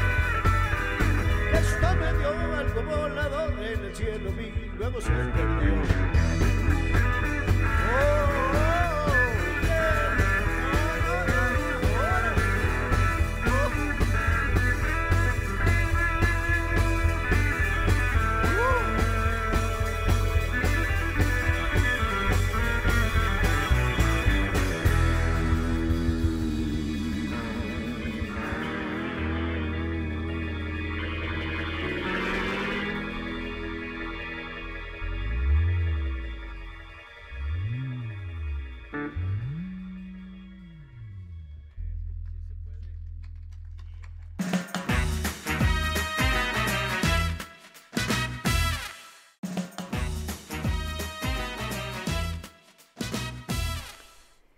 Otra sección súper consentida y que nos obliga a movernos. No se la pierda.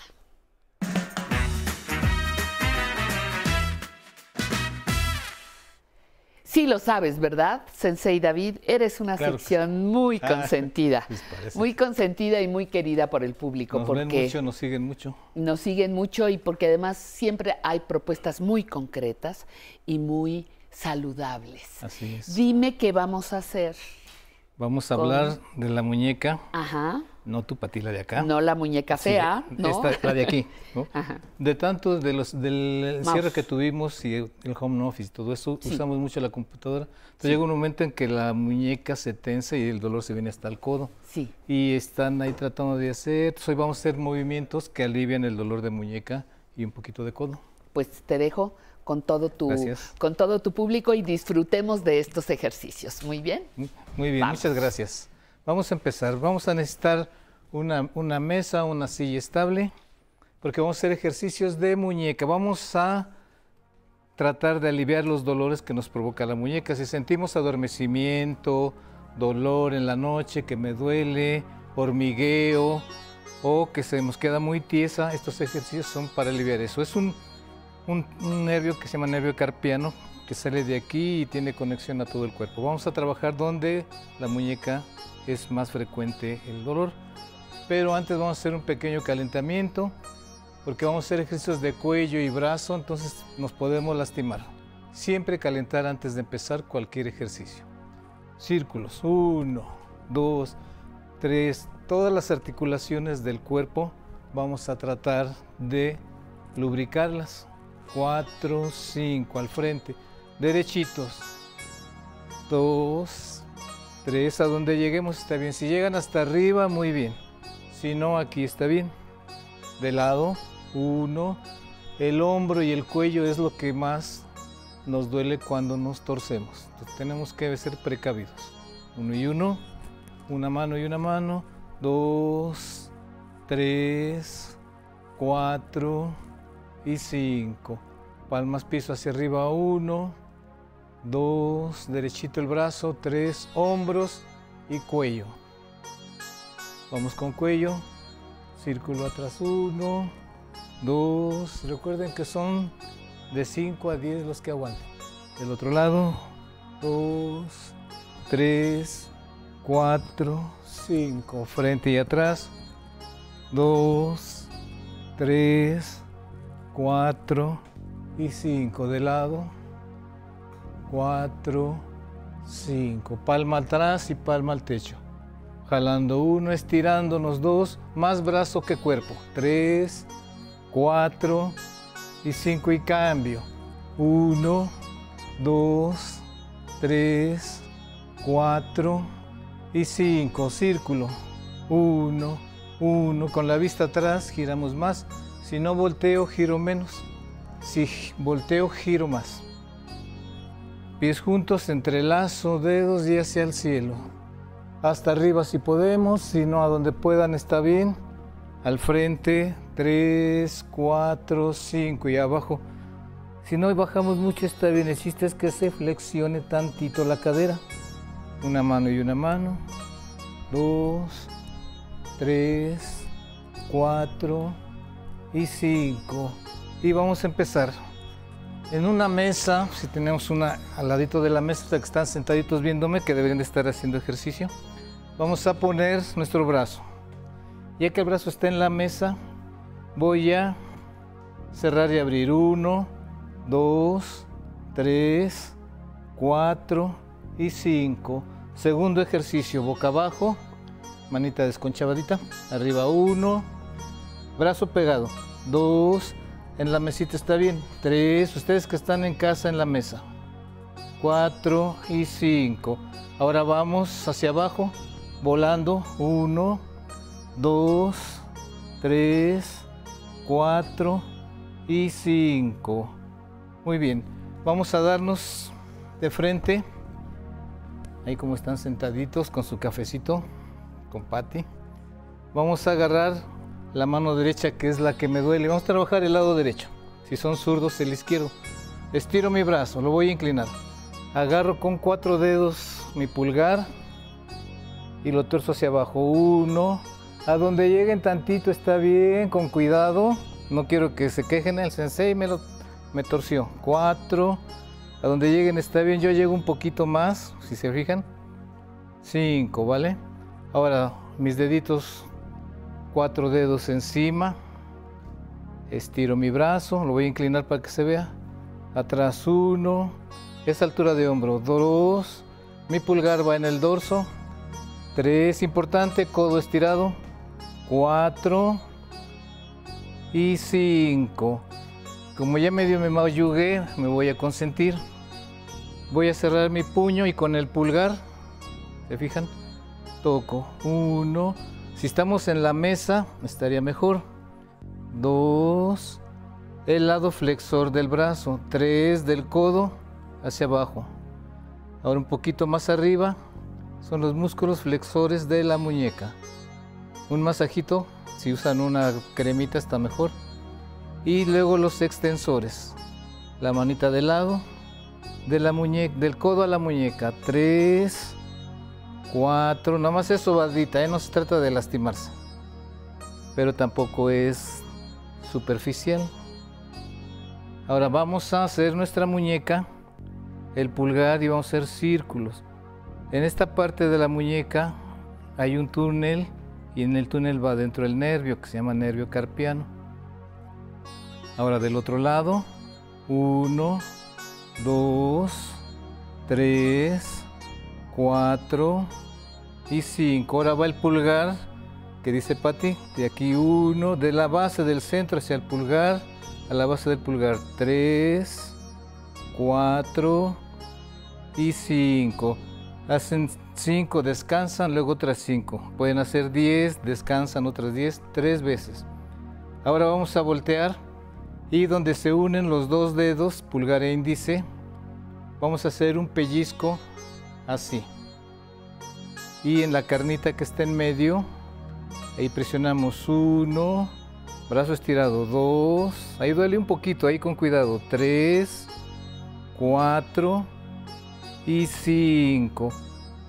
Luego hacemos un descanso 30 segundos y otras 5, 7, 8 las que aguanten tres series, ¿vale? Ahora nos ponemos de pie.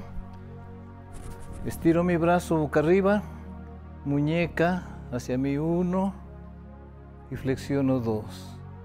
Estiro uno hacia mí, flexiono codo dos, como charolita. Estiro hacia mí, tres, cuatro. Este duele un poquitín. Si no pueden estirar, aquí abajito está bien. El chiste es que hagan el movimiento, ¿vale? Ahora extiendo mi mano, a ver si vamos a ir con cabeza. Puño hacia mí y palma hacia atrás. Puño hacia mi cara, palma hacia atrás. Cuando hago el puño hacia mi cara, volteo hacia el lado izquierdo. Y cuando hago la palma hacia atrás, volteo al lado derecho. Puño hacia mí a la izquierda, palma hacia atrás, derecha. Puño hacia mi izquierda, palma hacia atrás, derecha. Y el último, agarramos la clavícula del lado de mi brazo que me duele, presiono y empujo hacia abajo y volteo. Uno, dos, como un pellizquito. Tres, ahí su nervio lo están jalando, que es el mismo que baja hasta la muñeca. Cuatro y cinco. Y vamos con el último. Este es el de Patty que es así. Y giro al frente y regreso y giro para dar las gracias. fue una trampa, yo no sabía, yo no sabía si entraba. Esa fue invención. Entraba, esa fue invención para, para despedirnos. Muchísimas gracias por, por tu participación, Sensei. Se te quiere y bien ganado y bien reconocido el cariño que el público tiene tiene para ti. Muchísimas gracias. A usted le agradecemos también su, su presencia en nuestro programa y le invito con mucho gusto a que escuche la entrevista y la vea a la señora Julieta Egurrola.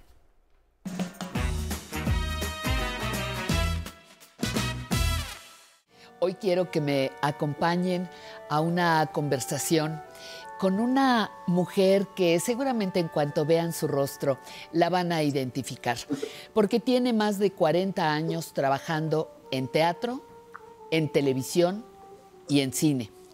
Ella es la actriz Julieta Egurrola, a quien le doy la más cordial bienvenida a este espacio dedicado a la entrevista te presento como actriz, pero también te presento como actriz de número de la Compañía Nacional de Teatro. Y esa sería mi primera pregunta, Julieta. ¿Qué quiere decir ser actriz de número de la compañía de teatro más importante de México? Patricia, este, mucho gusto de estar en, en este programa, mucho gusto de compartir nuestras historias de nuestras vidas, en nuestros años, en nuestras edades. Tengo 67 años, entonces, bueno, ya, ya, ya puedo estar en tu programa. Ajá, claro, bienvenida. entonces, los de número somos actores que tenemos más de 40 años. Bueno, Farnesio de Bernal es nuestro decano, tiene 92, 93 años. Sí. Y tiene de actor, no sé, 70. Pero estos actores de número tenemos más de 60 años, más de 40 años. Yo, digamos que dentro de este grupo soy la chavita. Ah. Eh, ¿qué, tanto, qué tan difícil es ser actriz en un país como México? Mantener una, una carrera, em, poder hacer los papeles que te gustan. ¿Qué, ¿Qué representa construir una carrera de 40 años como la que tú tienes? Pues primero que nada es una pasión. O sea, es una decisión vital, es una decisión de vida. Decidí eh, a los 20 años que sí quería ser actriz, que sí quería intentarlo y entonces ingresé al Centro Universitario de Teatro en 1973 con mi maestro y, tutor y todo lo que fue, pues, que significó Héctor Mendoza. Me sigo divirtiendo, este, hasta ahorita me sigue gustando y apasionando y entonces fue eso, una, una decisión de vida, una decisión en donde por aquí es donde quiero estar y para mantenerme, pues bueno, es, es largo y sinuoso camino, pero sobre todo sí me queda claro que tuve la, la, fortuna de poder ingresar a la televisión y quiero decir la fortuna porque a la, a, a, la, televisión en el momento que yo ingresé primero a Televisa, casi 20 años y luego en TV Azteca, yo pude tener una, una entrada económica que me sirvió y durante treinta y tantos años hice teatro y, televisión al mismo tiempo para que justamente yo pudiera hacer el teatro con quien quería, con, con qué obras quería, en dónde quería estar y la televisión me dio esa posibilidad, esa es la verdad. Oye, Julieta, ¿cómo, cómo has vivido, cómo has vivido eh, eh, este encierro? Pues un encierro protector, porque teníamos que guardarnos, pero también era un encierro que nos impidió salir a hacer nuestras actividades cotidianas. ¿Cómo vives y cómo enfrentas eh, es este episodio que parece va disminuyendo? Bueno, yo creo que el 2020 para todos y todas, ¿no? Fue una cuestión, una montaña rusa de emociones, de de sensaciones, de impresiones, de no tener idea qué estaba pasando, porque estamos hablando de el mundo, ¿no? Sí, este, sí, sí, sí, del mundo. Ahora hay eh, todo lo que estábamos viviendo. Entonces, realmente el, año pasado fue un año en donde, pues, yo tengo dos hijos. Mi, hija Natalia Beristain es directora de, de, cine, mi hijo Pedro de Tavira es actor cada uno tiene a su vez una hija, o sea, tengo dos nietas de cinco y cuatro años, entonces ahí es donde estuvo el, golpe. El golpe duro fue no ver, no verlos. Yo vivo sola desde hace tiempo por, por decisión propia, pero una cosa es que es por decisión propia y por deseo personal y otra cosa es que ahí te quedas y quédate en casa y no sales, ¿no? Ajá, claro. Hasta que uno va, pues, este, ahora sí que entra, ah, ¿no? Sí, adaptándose, adaptándose. Entonces realmente este año eh, pude irme en, enero, de, enero a mediados de marzo, me, me, hablaron de Telemundo en Miami, donde tienen sus estudios, y pude ir a hacer una teleserie a Telemundo, que pude volver a trabajar. Pues bueno, fue, fue una filmación de mes y medio para mí, y la pasé muy bien, cambié de aires, respiré otros aires, vi otras, ¿no? otras otra escenografía, otras caras, y, y eso alivianóme muchísimo. Y volver a actuar, volver a actuar. Eh, tú te has, eh, te has concentrado durante muchos años, Julieta, en, en, el teatro universitario. Yo quizá te identifico más allí, pero eh, ¿te has movido también en, en lo que se puede llamar teatro comercial?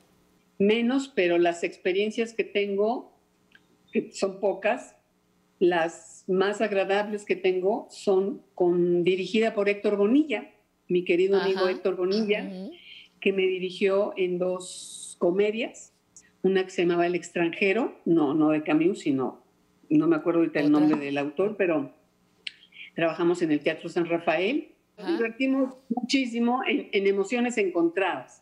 Ahí en el Teatro Manolo Fábregas, que todavía la, este Fela Fábregas, que todavía vivía en ese entonces, nos, nos, nos dio, este, no pudimos entrar a este teatro, lo dirigió Bonilla, este, este, fue muy divertido. Y esas dos, esas dos comedias con las que trabajé fuera de, de, tanto de la UNAM o de Bellas Artes, porque realmente, te digo, desde el 2008 pertenezco a la Compañía Nacional de Teatro, que a su vez está, pertenece al Instituto Nacional de Bellas Artes y Literatura.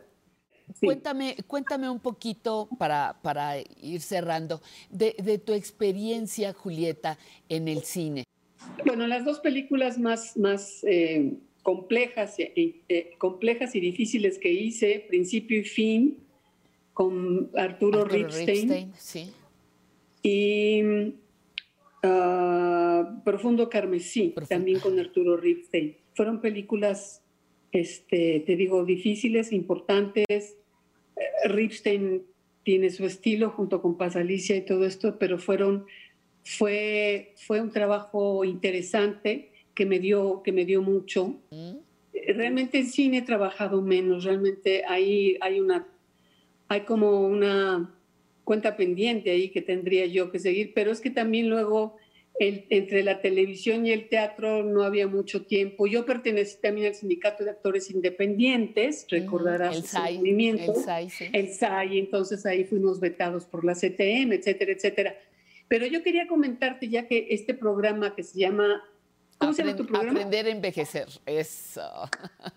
En esa etapa estoy y realmente sí es un... Uh, obviamente, ¿no? Después de los, después de los 60, ¿no? Ya, ya, quiero decir, yo tuve, quiero comentarlo y platicárselo a tu Compartirlo. público. Yo, ajá, exacto. Yo tuve cáncer de mama en el 2018 todo salió bien, este, uh, fue a tiempo. Que, creo que a partir de ahí, de, de, de 2018, que, que tuve este, esta, esta situación en donde entré pues en este porcentaje de, desgraciadamente tantas mujeres que tenemos, uh -huh. entonces como que el ramalazo de la envejecida fue más rápido, uh -huh. quiero decir, así lo, lo llamo, ¿no? Después de la experiencia del cáncer y después de, de, de, que me vuelve a crecer el pelo, me creció chino, chino, chino, me salió chino, chino.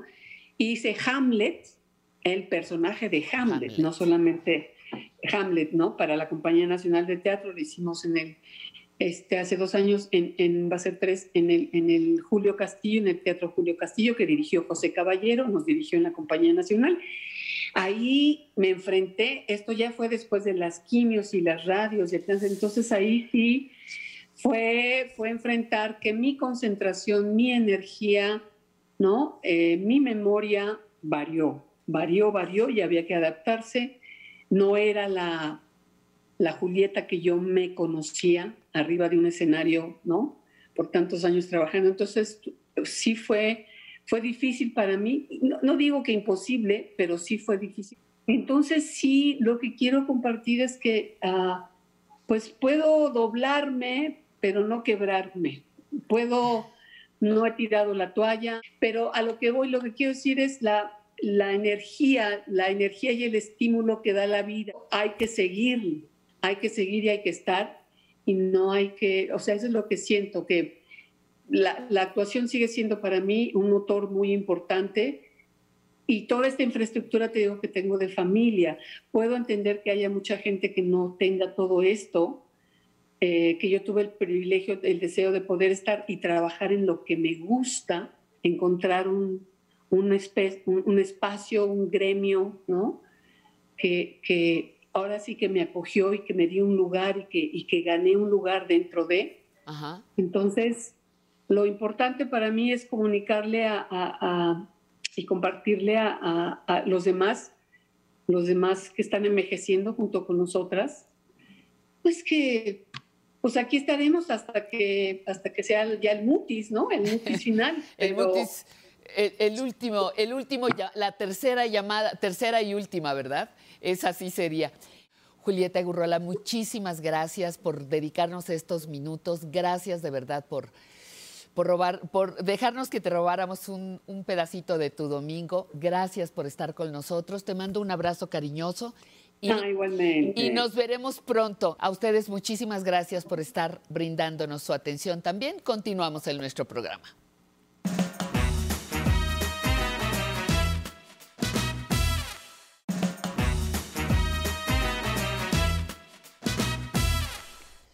Tenemos el avance de la tercera hora. Ya estamos en la tercera hora y usted ni lo ha sentido, ¿verdad? Cosa que nos da muchísimo gusto. Vamos a estar en la sección de oficios conversando con un panadero, un oficio maravilloso que vamos a presumirle aquí en nuestras, en nuestras transmisiones. Quiero sentirme bien. Hablaremos sobre lo que significa algo muy importante, tener un proyecto de vida ahora en esta etapa de nuestra vida, en la vejez. Sí, señor y señora, es importante tener un proyecto de vida. Y estará con nosotros Cristina Pintos, psicóloga, tanatóloga y especialista en psicogerontología. Recuerdos vivos con Emilio, con Emilio Cárdenas nos presentará nada menos que al gran Enrique Semo Calef, historiador económico de nuestro país. No se vaya porque la siguiente sección se llama Entre letras e historias y no se lo puede perder, la recomendación es sensacional.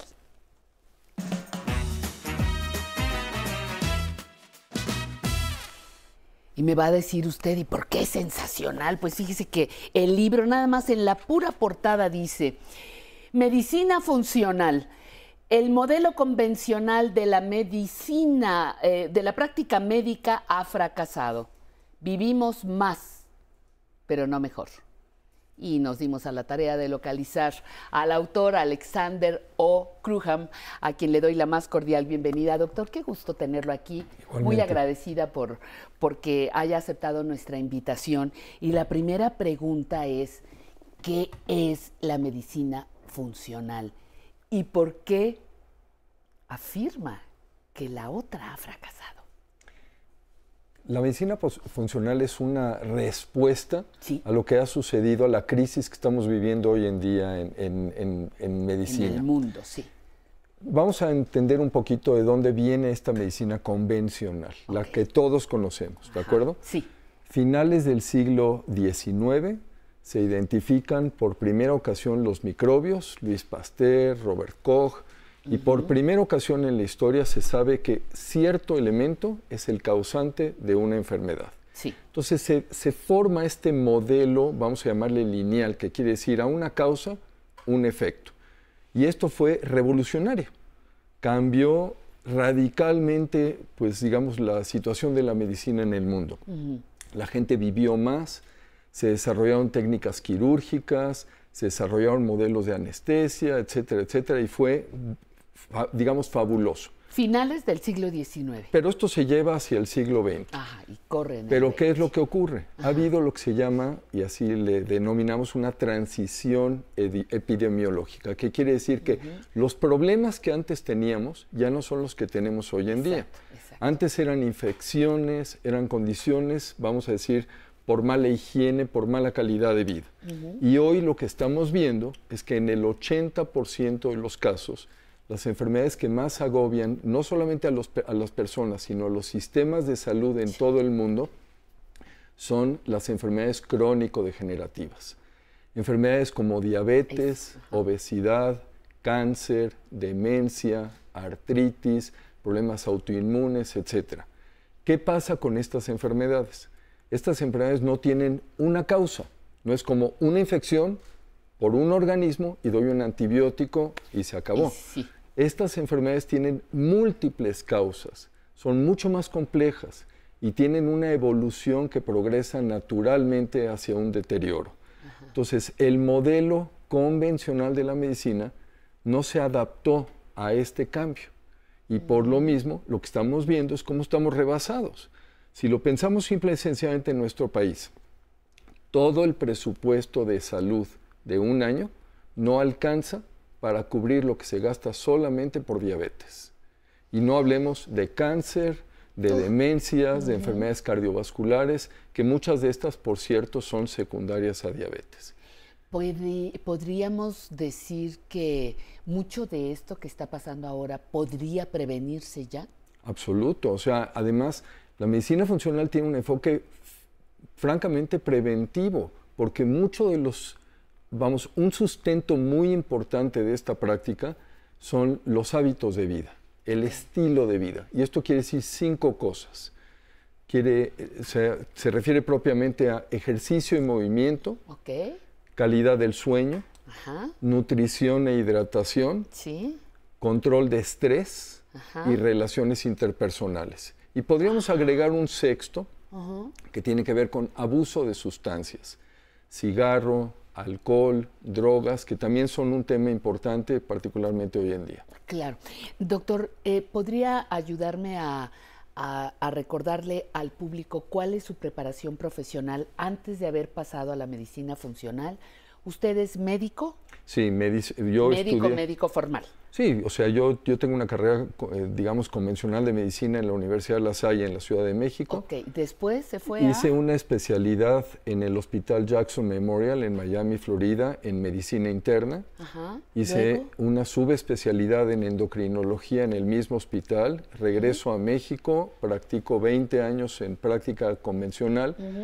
Y nacido de la frustración de que mis pacientes no estaban evolucionando como yo pretendía. O sea, finalmente había un deterioro progresivo, porque eso es lo que pasa con las enfermedades crónico-degenerativas.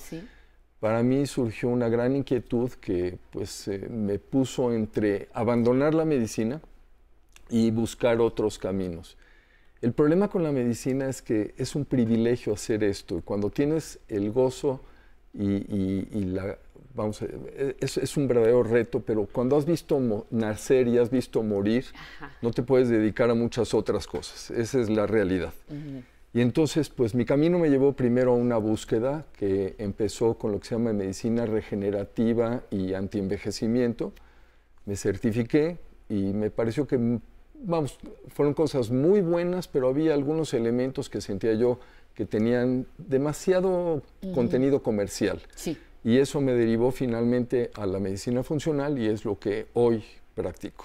Eh, a mí me parecía muy interesante que usted nos compartiera y le compartiera al público que no es una, usted no es una persona eh, que no está en contacto con la ciencia. Eh, usted sabe, en nuestros países hay mucho engaño a las personas, se venden milagros, se venden situaciones mágicas y todos creemos en eso y a veces se nos va la vida. Sin embargo, yo sé que usted con una preparación científica, profesional, con esa preparación se abrió a la medicina funcional que hoy ejerce, pero también fue acompañado en una etapa por su padre, ¿cierto? Sí. Cuénteme de ese de esa combinación que después está en este libro primero respondo un poco al punto y regreso a lo, de, papá en un momento. Muy bien.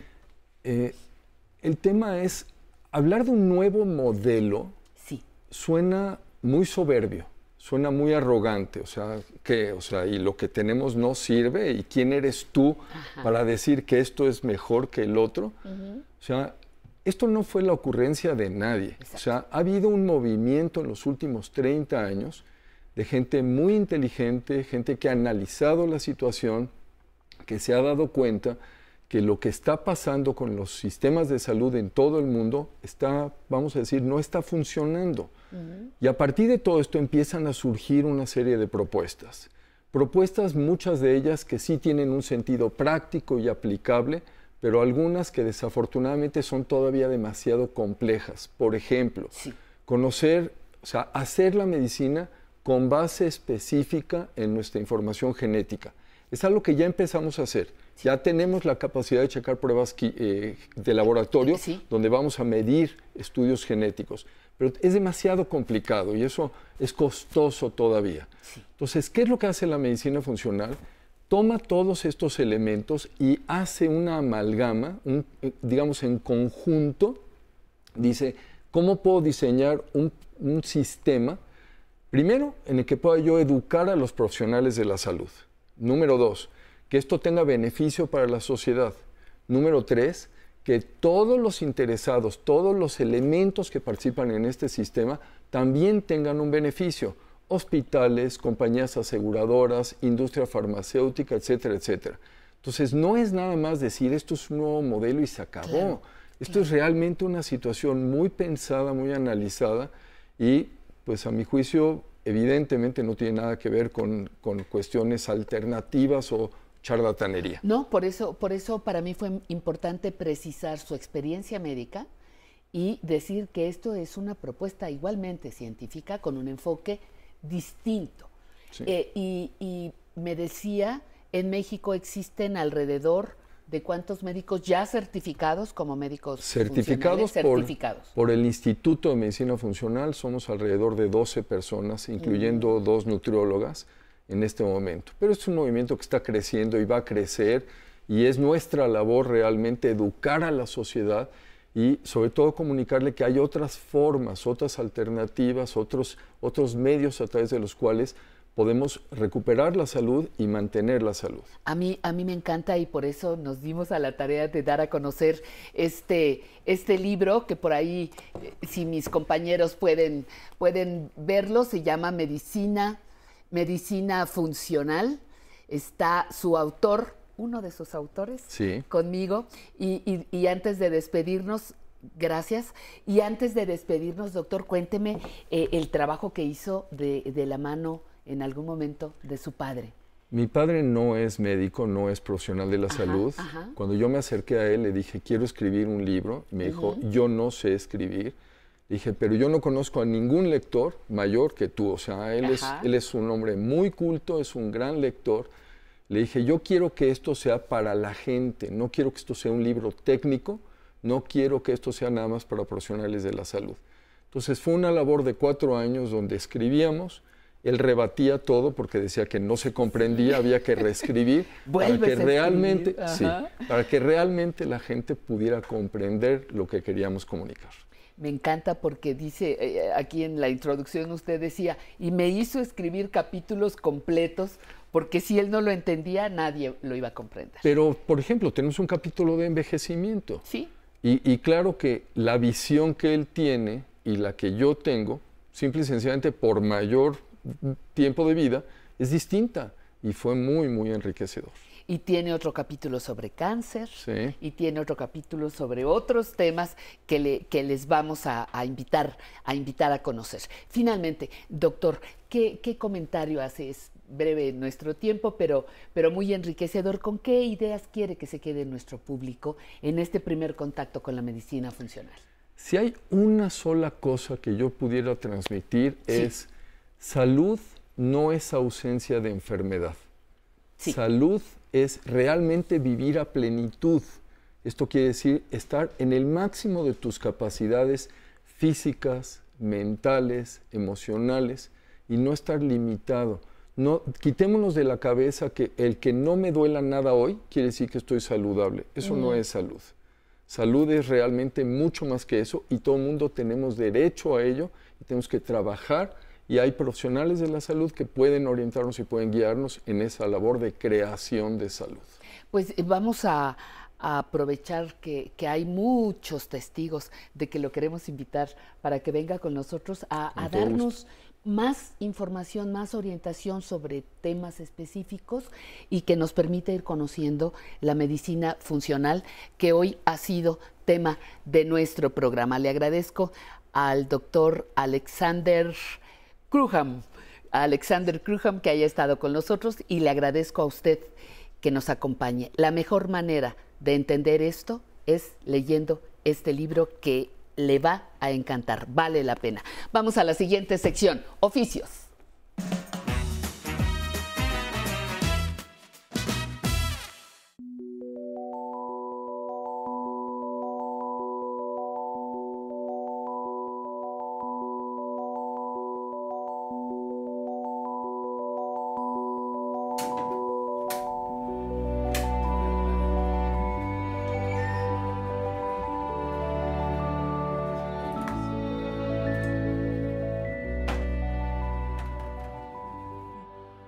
Muchas veces aprende uno con la, en la vida, en la vida, con el transcurso del tiempo. Nací en 1955, 26 de abril, en el estado de Puebla, municipio de Jonotla. Ya cuando yo tenía 17 años puse una panadería ahí en el pueblo. 17 años. Pues el muchacho que me invitó a participar en su panadería como ayudante me enseñó y aprendí y, llegó el momento en que tuve que emigrar a otro pueblo para, para ganar un poco más y lo logré. Regresando de aquel pueblo, ya fue cuando puse mi panadería. Porque me invitaron a participar, porque de otra manera quizá yo hubiera sido campesino, porque ya los primeros días salí de la primaria y me iba al campo. Pero hubo una caída de, de, la economía allá porque se produce café y bajó el precio y dije, y dije a mis papás, vámonos de aquí, nos venimos. 1973. Me gustó el trabajo y me, me, me adicto a esto y hasta la fecha soy adicto a trabajar, al trabajo de artesanal. Yo amaso una mezcla de, masa de bolillo y para usarla rápido, en poco tiempo, necesito meterle masa que me haya sobrado ayer o que haya revuelto mucho, cinco, seis horas antes, para que eh, tenga fuerza para que tenga fuerza eh, esa masa, poderla usar. Y también influye eso en el sabor del pan. Bueno, un ser vivo no exactamente, pero tiene algo relacionado por los microorganismos, ¿verdad? En la levadura tiene microorganismos, ¿verdad? Que producen gases y eso hace que infle el pan. Y de alguna forma, los microorganismos son vidas.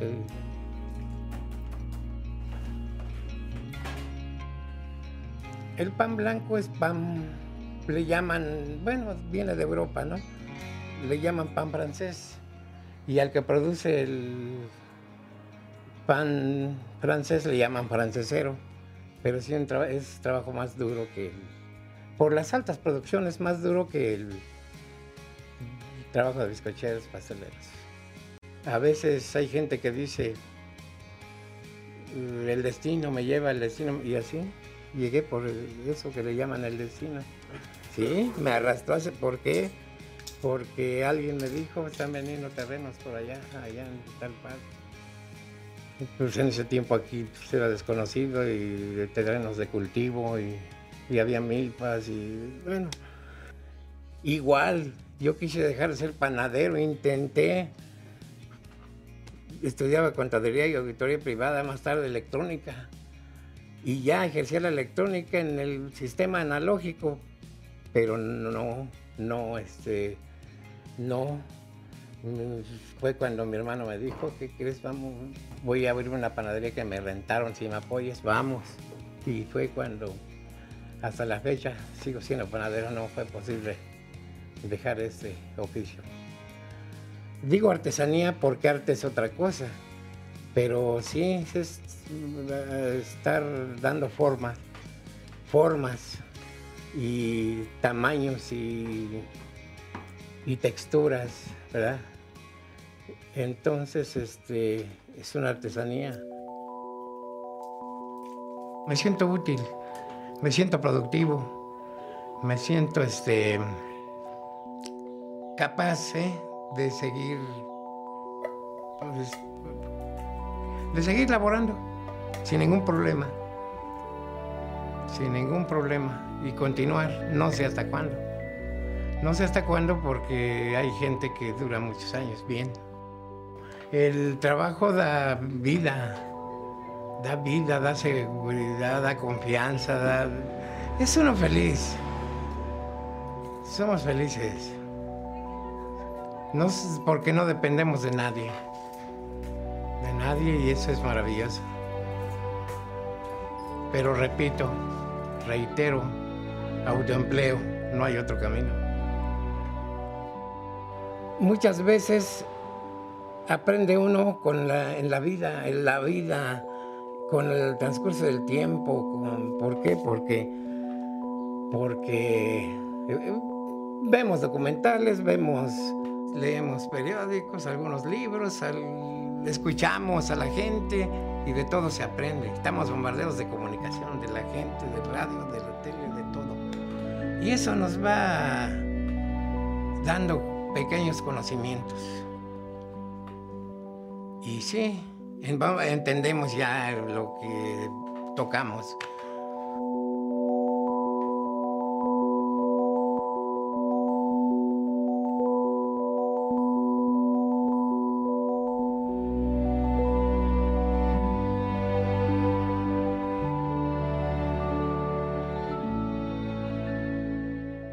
Martín Hipólito López Sánchez, mm, edad 66 años.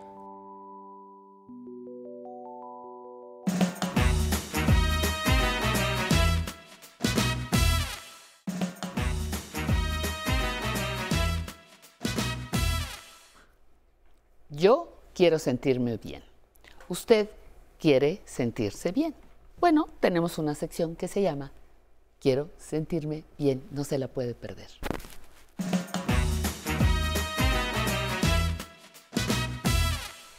Y no se la puede perder porque tenemos un tema fantástico, la psicóloga y tanatóloga Cristina Pintos, que es además especialista en psicogerontología, nos propuso algo fantástico, proyecto de vida.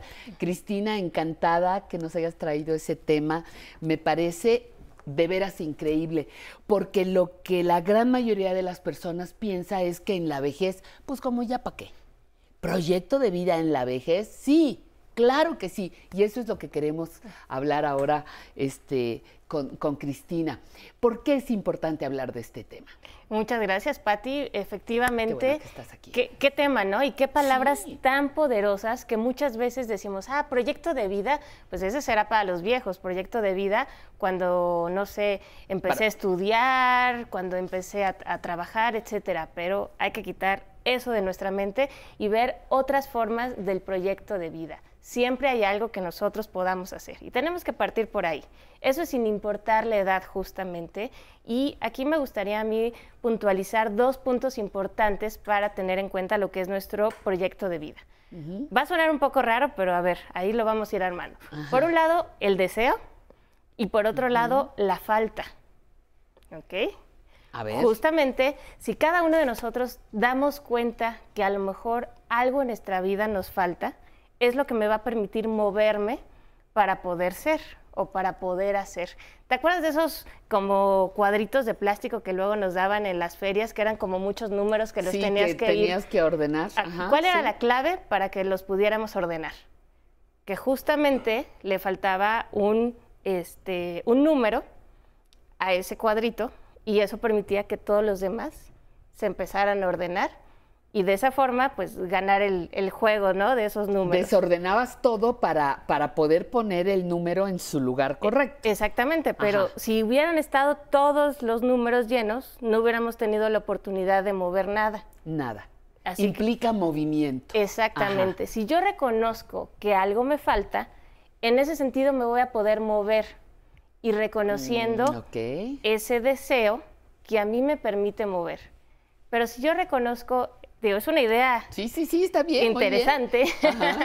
Pero ¿qué, ¿qué es lo que yo me he dado cuenta justamente en la consulta? Porque las personas al reconocer que algo les falta, es lo que les va a permitir moverse, es lo que les va a permitir reconocer a dónde quieren ir y sobre todo ir integrando todos los aspectos de su vida. Y de ahí ya lo aterrizamos precisamente al proyecto de vida. Exactamente. Proyecto de vida quiere decir entonces que tengo deseo, falta, dices, puedo preguntarme, hijo, ¿qué quiero hacer para esta etapa de mi vida?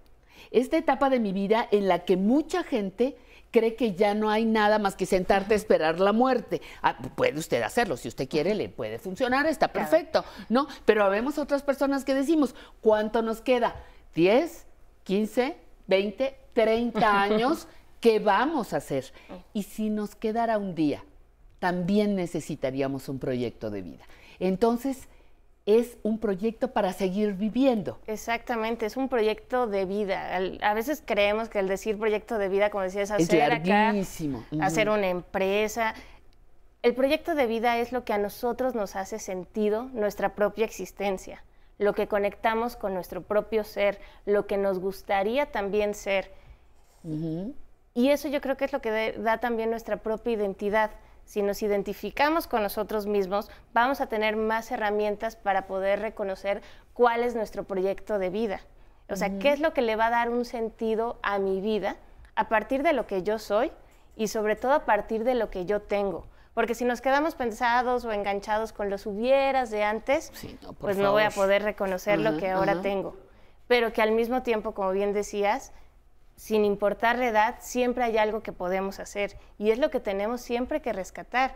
O sea, ¿qué queremos hacer en esta segunda mitad de nuestra vida? Que yo cuando luego les digo, es que pues, la vejez es la etapa más larga de nuestra vida. Ay, no, sí, ¿cómo es la crees? más larga, exacto. No, pues son 30 hasta 40 años y la esperanza de vida cada vez va a ir aumentando, pues ¿qué quieres hacer en 30 años de tu vida? Y ahí es como cuando decimos, nos cae el 20 y dices, sí es cierto, todavía tengo mucho que hacer, mucho para hacer, pero partiendo de lo que yo soy y de lo que yo tengo. Oye, a, mí lo que, lo que me gusta mucho, eh, Cristina, es que dices algo que, que me parece muy interesante no tengo que regresar atrás. Es que yo quería cuando era joven estudiar no sé qué. Es que antes yo era... Eso ya se fue. Y es algo que no entendemos. El proyecto de vida nos está ayudando a mirar al futuro, a lo que sigue, no a lo que ya se fue. Lo que ya se fue, pues ya se fue, ¿no? Lo de hoy, pues es lo que tenemos. Pero ¿cómo es mi proyecto de vida? Que puedo estar planeando qué hacer lo que sigue y eso es importante porque me organiza, me motiva, me inspira. Exactamente, y primero es aceptar justamente que eso ya fue y que ya no va a regresar, no hay una varita mágica que me haga regresar a ese pasado. Lo que sí voy a poder es darle una lectura diferente a ese pasado y decir, bueno, en ese momento por algo y para algo no lo hice, pero hoy, ¿qué sí quiero hacer? Eso sí está en mis manos, eso sí está en mi control. Y en las noticias hay muchos casos, apenas leía de una persona de 84 años, me parece, que siempre quiso estudiar y estudió y ese fue su proyecto de vida. El proyecto de vida es personal, no nos tenemos que comprar los proyectos de vida de otros. Si mi proyecto de vida es estudiar, es válido. Si mi proyecto de vida es empezar a, pintar, no sé, mi papá tiene 65 años y era fotógrafo y apenas decidió voy a pintar. Y es unas cosas padrísimas. Así que siempre se puede, siempre hay una oportunidad para poder ser, pero como decía, integrando todo lo que ya no fue, aceptándolo para reconocer ahora lo que sigue y puede seguir muchísimo. A, mí me parece muy interesante una, una cosa, Cristina. A lo mejor en alguna etapa de la vida hicimos lo que alguien nos dijo. Por ejemplo, alguien estudió ingeniería porque su mamá quería un ingeniero en la familia o un papá quería un médico en la familia. Puede ser. Y hay quien estudió así, de los que ahora son personas mayores. Sin embargo, mi proyecto de vida hoy, a mis 60 años, no es para complacer a nadie. ¿No? Eso es. Eso ya fue. Ya fue. A lo mejor soy ingeniero, a lo mejor soy dentista, a lo mejor soy bailarina y ni me gustaba bailar. Pero a partir de ahora voy a construir lo que a mí sí me gusta. Ese, ese papá del que hablas, que era fotógrafo y ahora es pintor, se hizo algo que, una frase que a mí me encanta, se hizo responsable de su talento. Exactamente. Ya y eso es lo que tenemos que hacer. ¿Y cuántos talentos a lo mejor no hemos por ahí guardado por todos los deber ser que nos van impuesto? El proyecto de, vida no es en relación al deber ser. Estoy de acuerdo que hay en la vida responsabilidades, luego ahí decimos los psicólogos el principio de realidad, en fin. Pero ahorita en la vejez tenemos esa oportunidad justamente de poder ser. Eso está en nuestras manos. Es olvidar el deber ser. A lo mejor pasamos de ser hijos a esposos, a padres, trabajadores, etcétera, ¿no? ¿Cuántos puntos hay de deber ser? No, nos llenamos. Y si ahora tengo esa oportunidad de justamente eh, simple y sencillamente, pero emocionalmente ser, ¿cómo es lo que va a cambiar? Así que el proyecto de vida en ese sentido es más amplio, es único y que, como les decía hace ratito, siempre lo podemos reconocer. ¿Qué debo tener en cuenta? Dime dos o tres cosas que debo tener en cuenta para construir ese nuevo o ese o para renovar mi proyecto de vida. A lo mejor ya lo tenía, nada más hay que resetearlo, ¿no? Yo consideraría eh, importante reconocernos en función a nuestras propias capacidades, a lo que tenemos. Yo a lo mejor te podría decir, Pati, fíjate que quiero ser astronauta, ¿no? Pero pues ni vivo... Principio de realidad. Exactamente. Algo que sea real, eh, posible. Exacto, según mis cualidades, según mis posibilidades que hoy tengo. Ok. Para ello, también integrarme a lo que a mí me gustaría hacer. Sí. Para ir como ese futuro, ¿no? Con esas vías a futuro. Es, como decías, a veces pensamos en lo que no pudimos ser, pero si en ese momento ya no fue, pues ahora qué me gustaría que, eh, que sea, ¿no? Pero reconociendo también, como decía un poquito, esas eh, capacidades y sobre todo integrándome, porque hay veces que nosotros mismos, sin darnos cuenta, como que nos pensamos de una manera como hijos, de una manera como padres, como abuelos, como trabajadores. Pero ¿quién soy yo? Así que en la medida también, como les comentaba, que nos identifiquemos con nosotros mismos, que ese proyecto de vida, a veces sin saberlo, lo hemos estado construyendo toda nuestra vida de cierta forma, pero no nos hemos dado cuenta. O sea, cada etapa tiene sus, cada etapa del desarrollo tiene ahí sus, sus puntos y que en la vejez todavía lo podemos seguir haciendo. O sea, no por llegar a la vejez es que, bueno, ya se cierre el libro, es un capítulo más del libro y con ese nuevo capítulo, a su vez, cómo quiero leer mis capítulos anteriores para esas herramientas precisamente para lo que quiero que siga. Y ahora, ahora hay más tiempo. Para la gran mayoría de las personas, no para todo, habrá excepciones, pero para la gran mayoría el tiempo ha regresado porque hay unos que te dicen, es que estoy aburrida, es que tengo mucho tiempo, es que, es que no sé, pues podemos hacer un proyecto de vida para ocupar e invertir nuestro tiempo en lo que más nos gusta. Dime otra, otra, una tercera eh, propuesta para armar ese proyecto de vida. Pues también desde el, sentido emocional, ¿qué es lo que me emociona? También poder hacer. que a veces dejamos a un lado esa emoción y, y creemos que el sentido de vida es como que aburrido y ay no, qué flojera levantarme. Pero es pensar qué me emociona poder hacer, que a mí me motive justamente a levantarme todos los días y que mis días no sean iguales. Algo por lo que yo todos me, los días, despertara, ¿no? Sería fantástico. Esa chispa, ¿no? de decir, bueno, ¿para qué me quiero despertar día a día? ¿De qué, de qué color le quiero, quiero pintar precisamente mis, días? Y el pincel está está en mis manos, yo tengo ese, ese poder. Exactamente. Hay que, hay que animarnos, por favor, hay que animarnos a construir ese proyecto de vida, actualizarlo, a renovarlo, a refrescarlo y continuar, y continuar nosotros trabajando en nosotras mismas. Eso no es egoísmo, eso se llama responsabilidad. Queridísima, Cristina Pintos, muy amable. Se nos va el tiempo rapidísimo. Pero bueno, ya estaremos eh, trabajando más sobre este proyecto de vida que todos merecemos tener en nuestra vejez. Y ahora, como estamos todavía con un poquito de tiempo, ¿qué le parece? Vamos a bailar con la chica cruel de los ovnis.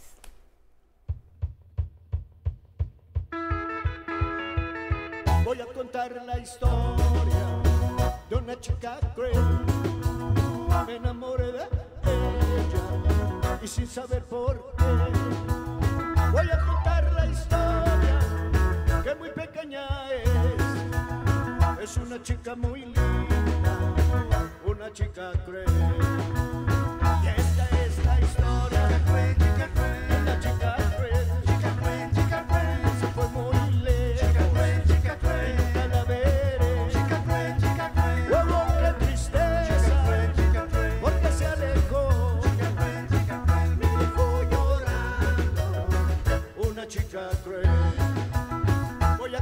La historia de una chica cruel.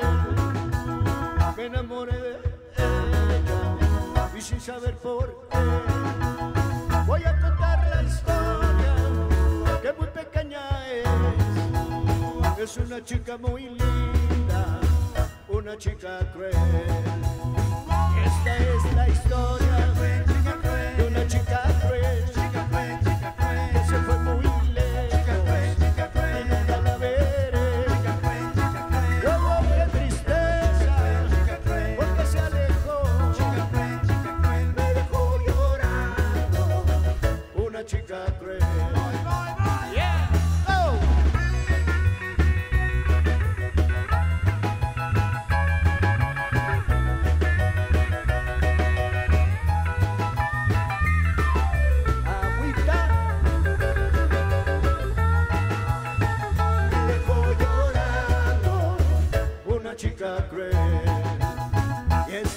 La historia de una chica cruel.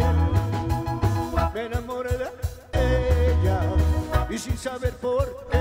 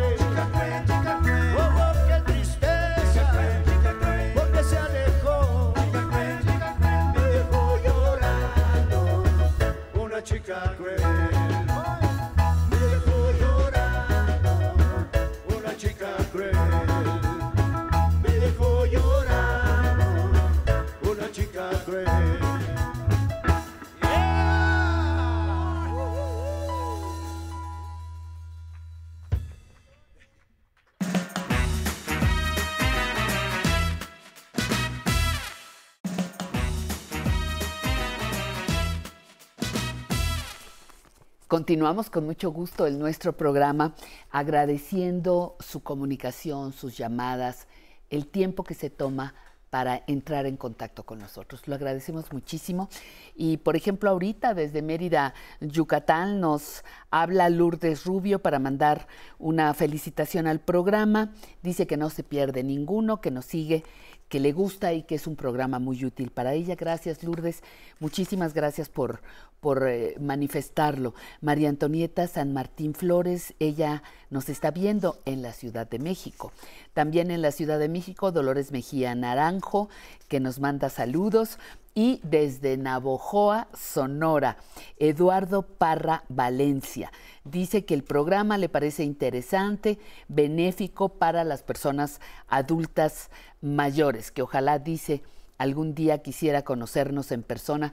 Pues andamos medio lejos desde Navojoa, pero no importa, en algún momento ya lo verá, don Eduardo, la vida nos va a permitir saludarnos y abrazarnos en persona, porque como ya vamos a estar vacunados, pues tenemos mayor flexibilidad. Hay que seguirnos cuidando, pero hay más flexibilidad.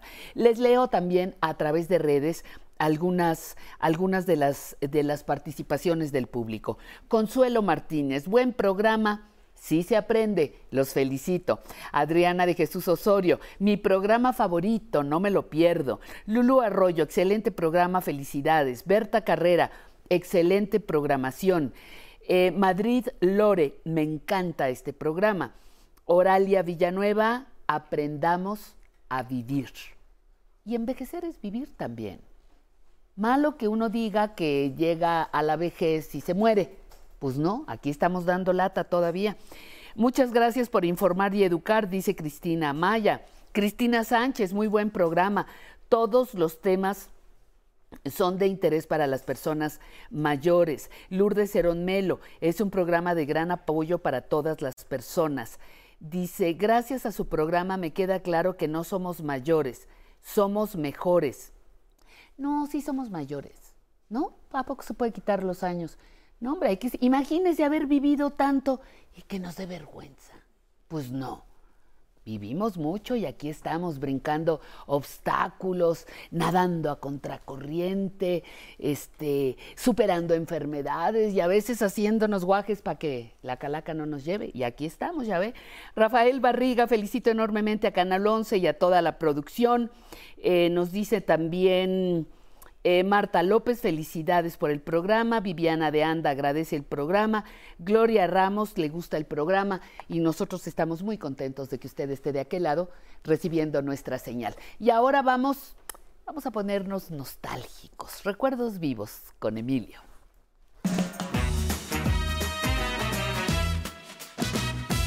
años, ¿eh? está vivo. Me encanta, me encanta que ya estamos en tu sección. Recuerdos vivos. Porque el hombre que nos vas a presentar hoy, queridísimo Emilio Cárdenas, el hombre que nos vas a presentar hoy está vivito y coleando. Y ha hecho aportaciones fantásticas al país. Cuéntanos. Mira, voy a tomar esta. Eh, eh, buenas, buenas, mi querida Pati. buenas tardes. Saludos a todos. Mira, voy a tomar un espacio de esta primera parte para hablar de algo que es muy importante. La aportación que han hecho gente que no ha nacido en México y que ha enriquecido a nuestro país. Voy a hablar de otra persona para dar la dimensión de Enrique Semo, doctor Enrique Semo, historiador y economista. Y voy a hablar de, de, una persona que tiene una sala en el Palacio de Bellas Artes que se llama Paul Westheim. Paul Westheim era una persona, quizá el crítico de arte más importante de Europa, sale huyendo del nazismo, llega a nuestro país, no vuelve a escribir sobre pintura europea y se dedica a descubrirnos a nosotros los mexicanos y a los arqueólogos y a los antropólogos la dimensión estética del arte prehispánico. Es el hombre a quien le debemos una visión estética sobre lo que hicieron las poblaciones originales de nuestra, de Mesoamérica y del continente americano. ¿Me repite su nombre, por favor? Paul Westheim. Paul Westheim. Tengo cinco horas platicando con su viuda, que es María Frank Westheim, la, mamá del doctor. Del doctor Frank. Del, doctor Frank. bueno, de los doctores. del doctor, los dos, porque tenía un hermano silvestre, ¿no? Yo la entrevisté cuando tenía 102 años, una mujer excepcional. Pero bueno, este eh, Paul Westheim le revela a los mexicanos la, el lado estético de la cultura mesoamericana. Lo que va a hacer Enrique Semo es algo tan importante como lo que hizo Paul Westheim. Él nace en, Rumanía, llega a México también por razones del exilio y lo que hace es nada menos que darnos la visión histórica de la economía prehispánica, de la economía prehispánica desde el año 20.000 antes de Cristo, todo el estudio de lo prehispánico económicamente y después, de una manera extraordinaria, la historia del capitalismo en México. Se convierte en el pilar de la historia económica de México y el, bueno, el pilar de la facultad, escuela y facultad de economía. Gracias a él se crea el doctorado en economía y la escuela de economía se convierta en facultad. Digamos, es el Tlatuani de la historia económica de México, el formador de las generaciones, de mi generación y de otras anteriores, importantísimo. Y su aportación para entender la historia económica de nuestro país es fundamental. 20 mil, perdón, 20 libros escritos sobre estos temas. Oye, y y háblame del reto que significa entrevistar a este Tlatuani. Pues es un reto. Pues es un placer. Gentes de ese nivel, de tipos, eh, digamos, personas realmente con capacidad y genio, es muy fácil. Es una cosa muy fácil. Empiezo a, entrevistarlo en, la Facultad de Economía y luego sigo en su casa, que era bastante cercana a la mía. Estábamos como a cinco o seis cuadras en su departamento. Un ser encantador, simpatiquísimo, de una enorme generosidad y de una sabiduría enorme. Esto yo es para darnos cuenta de la dimensión. Si quieres, una vez que veamos parte de la entrevista, podemos tocar otros aspectos del el gran historiador de la economía en México, Enrique Semo. Pues vamos, vamos a la entrevista.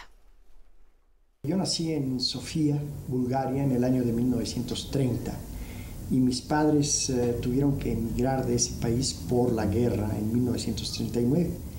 Entre 1939 y 42 la pasé en Francia, huyendo de los alemanes, fundamentalmente en la ciudad de Marsella. Y de ahí mi padre consiguió una visa eh, y con esa visa cruzamos España, llegamos a Portugal, ahí tomamos un barco y con él llegamos a Veracruz. De manera que yo llegué a México a la edad de 12 años. Eh, a la hora de la universidad, mis padres me enviaron a Israel, en donde hice la carrera de economía en una universidad ya desaparecida que fue incorporada a la Universidad de Tel Aviv y que se llamaba Escuela de Altos Estudios de Economía y de Derecho, creada por los ingleses para los servidores eh, de la, públicos y en la cual tuve de los mejores maestros eh, judíos venidos de los Estados Unidos. Después regresé a México, hice aquí la carrera de historia y después hice mi doctorado en historia económica directamente con Kuczynski, el famoso historiador económico alemán, en la ciudad de Berlín, en donde después también enseñé en ambas universidades, tanto la Humboldt como la Universidad Libre, donde estuve durante un año. Di conferencias por universidades soviéticas, húngaras, búlgaras, eh, en Francia, en Inglaterra y en la mayor parte de América Latina. Y acabo de regresar a México después de cinco años de enseñanza en una universidad norteamericana y tengo bastante, bastante que contar sobre el tema. Otro aspecto importante de mi carrera fueron los seis años dedicados a la creación y consolidación del posgrado en economía en la facultad eh, en la cual ahora estamos haciendo la entrevista, primero el programa de maestría y después el programa de doctorado que fueron la primera maestría y doctorado que hubo en México en esta especialidad. Aparte de haber participado en el comité de redacción de una docena de revistas importantes, del periódico Excelsior, el periódico El Día, el periódico Universal, eh, la revista Proceso, la revista Política, en la cual durante casi tres años yo hice la parte económica, que iba en la parte de atrás, y en muchas revistas especializadas. Otro aspecto que quizás sea interesante es los años que pasé con Kuczynski, un gran historiador eh, económico alemán, autor de esa monumental historia de la clase obrera europea, que son como 30 tomos. Mi tema preferido en historia económica es la colonia en México y ahora estoy metido en lo prehispánico, solamente en el aspecto económico. Mi tesis con el profesor eh, Kuczynski fue eh, los orígenes del capitalismo en México. No se olvide que el tomate es un concepto náhuatl y el cacao también, es decir, es un concepto indio que se abrió camino en todos los idiomas del mundo y que el producto viene de aquí y que no son más que dos ejemplos, porque la lista, el ají y todo es el chile. Predomina en México una problemática que se deriva de la necesidad de copiar un modelo de desarrollo determinado, de la necesidad de reproducir los logros de ciertos países. Aparece con la independencia. Los liberales están pensando en los términos del desarrollo inglés, que es el modelo, del desarrollo norteamericano que apenas comienza, y del desarrollo francés. Y usted ve sus escritos y ahí la idea es hacer de México eh, una Francia, un... exacto. Exacto. exacto. Sí. Eh, después de esto, en tiempo de Porfirio Díaz, los científicos eh, muchos de ellos han estudiado ahora en Estados Unidos. Estados Unidos está conquistando la primacía, está a punto de dar el salto. Primero se integra como gran potencia apenas en los 80 del siglo XIX y después está, comienza el gran salto. ¿verdad? Igual la inmensa influencia. Hasta Madero estudió en ingeniería agrícola en, Berkeley, en, eh, en, concreto. ¿verdad? Negocios en París, creo. Exacto. Y después de esto, eh, en los años 30, México oscila con los ejemplos del Estado benefactor y de los países socialistas, del Estado planificado, de la economía planificada. Y de los fascistas un poco de Italia. Y un poco de, de los fascistas. Es decir, siempre esta necesidad de reproducir modelos de desarrollo. Ahora, como historiador económico, me permito decirle algo en forma absoluta no hay dos casos de éxito económico y los éxitos medibles con un solo criterio, ¿verdad? Una población cuyas necesidades básicas de salud, vivienda, alimentación, educación están eh, satisfechas en forma aceptable, en constante crecimiento, etcétera, etcétera. Es decir, midiendo el éxito con criterios económicos absolutos, generales, no hay un solo país que lo haya logrado, que lo haya hecho de la misma manera. Los países que han sido exitosos con criterios económicos precisos, cada uno de ellos ha tenido su propio modelo. Y ese modelo es resultado de una combinación de factores culturales, de recursos naturales. Naturalmente un Japón que no tiene petróleo no podrá conducirse igual que Estados Unidos que tiene todo, incluyendo el petróleo, ¿verdad? Recursos naturales e historia. Hay esa fragmentación de la sociedad mexicana. Yo creo que de todas maneras eh, nuestro gran problema a partir de la independencia es negarnos a aceptar la posibilidad y la capacidad de llegar a niveles de desarrollo comparables con los países más desarrollados por vías exclusivamente mexicanas, tomando en cuenta los, los lastres y las ventajas de nuestra historia, ¿verdad? Y en lugar eh, de eso, la búsqueda de soluciones fáciles en éxitos que están eh, frente a nosotros, desarrollándose. Entonces, ahora hablamos de los tigres del, del Asia, antes hablábamos de los países socialistas que hasta los años 60 tuvieron tasas de desarrollo impresionantes. Eh, antes de esto eran los modelos de Inglaterra, pero siempre la búsqueda de hacerlo como ellos, como si nosotros no tuviéramos la capacidad de hacerlo por nuestras propias vías y de contribuir a eso, eh, al desarrollo de la humanidad en general. Esa idea de que el socialismo era exactamente lo contrario del capitalismo fue fatal. El periodo actual se caracteriza por la introducción de una serie de cambios tecnológicos y científicos que van a transformar la economía a un grado difícil de prever todavía, porque esos cambios apenas están en los albores el fenómeno de la globalización es un hecho y se expresa en el sentido de que ya ningún objeto, ninguna mercancía o ningún proceso productivo tiene eh, una presencia nacional.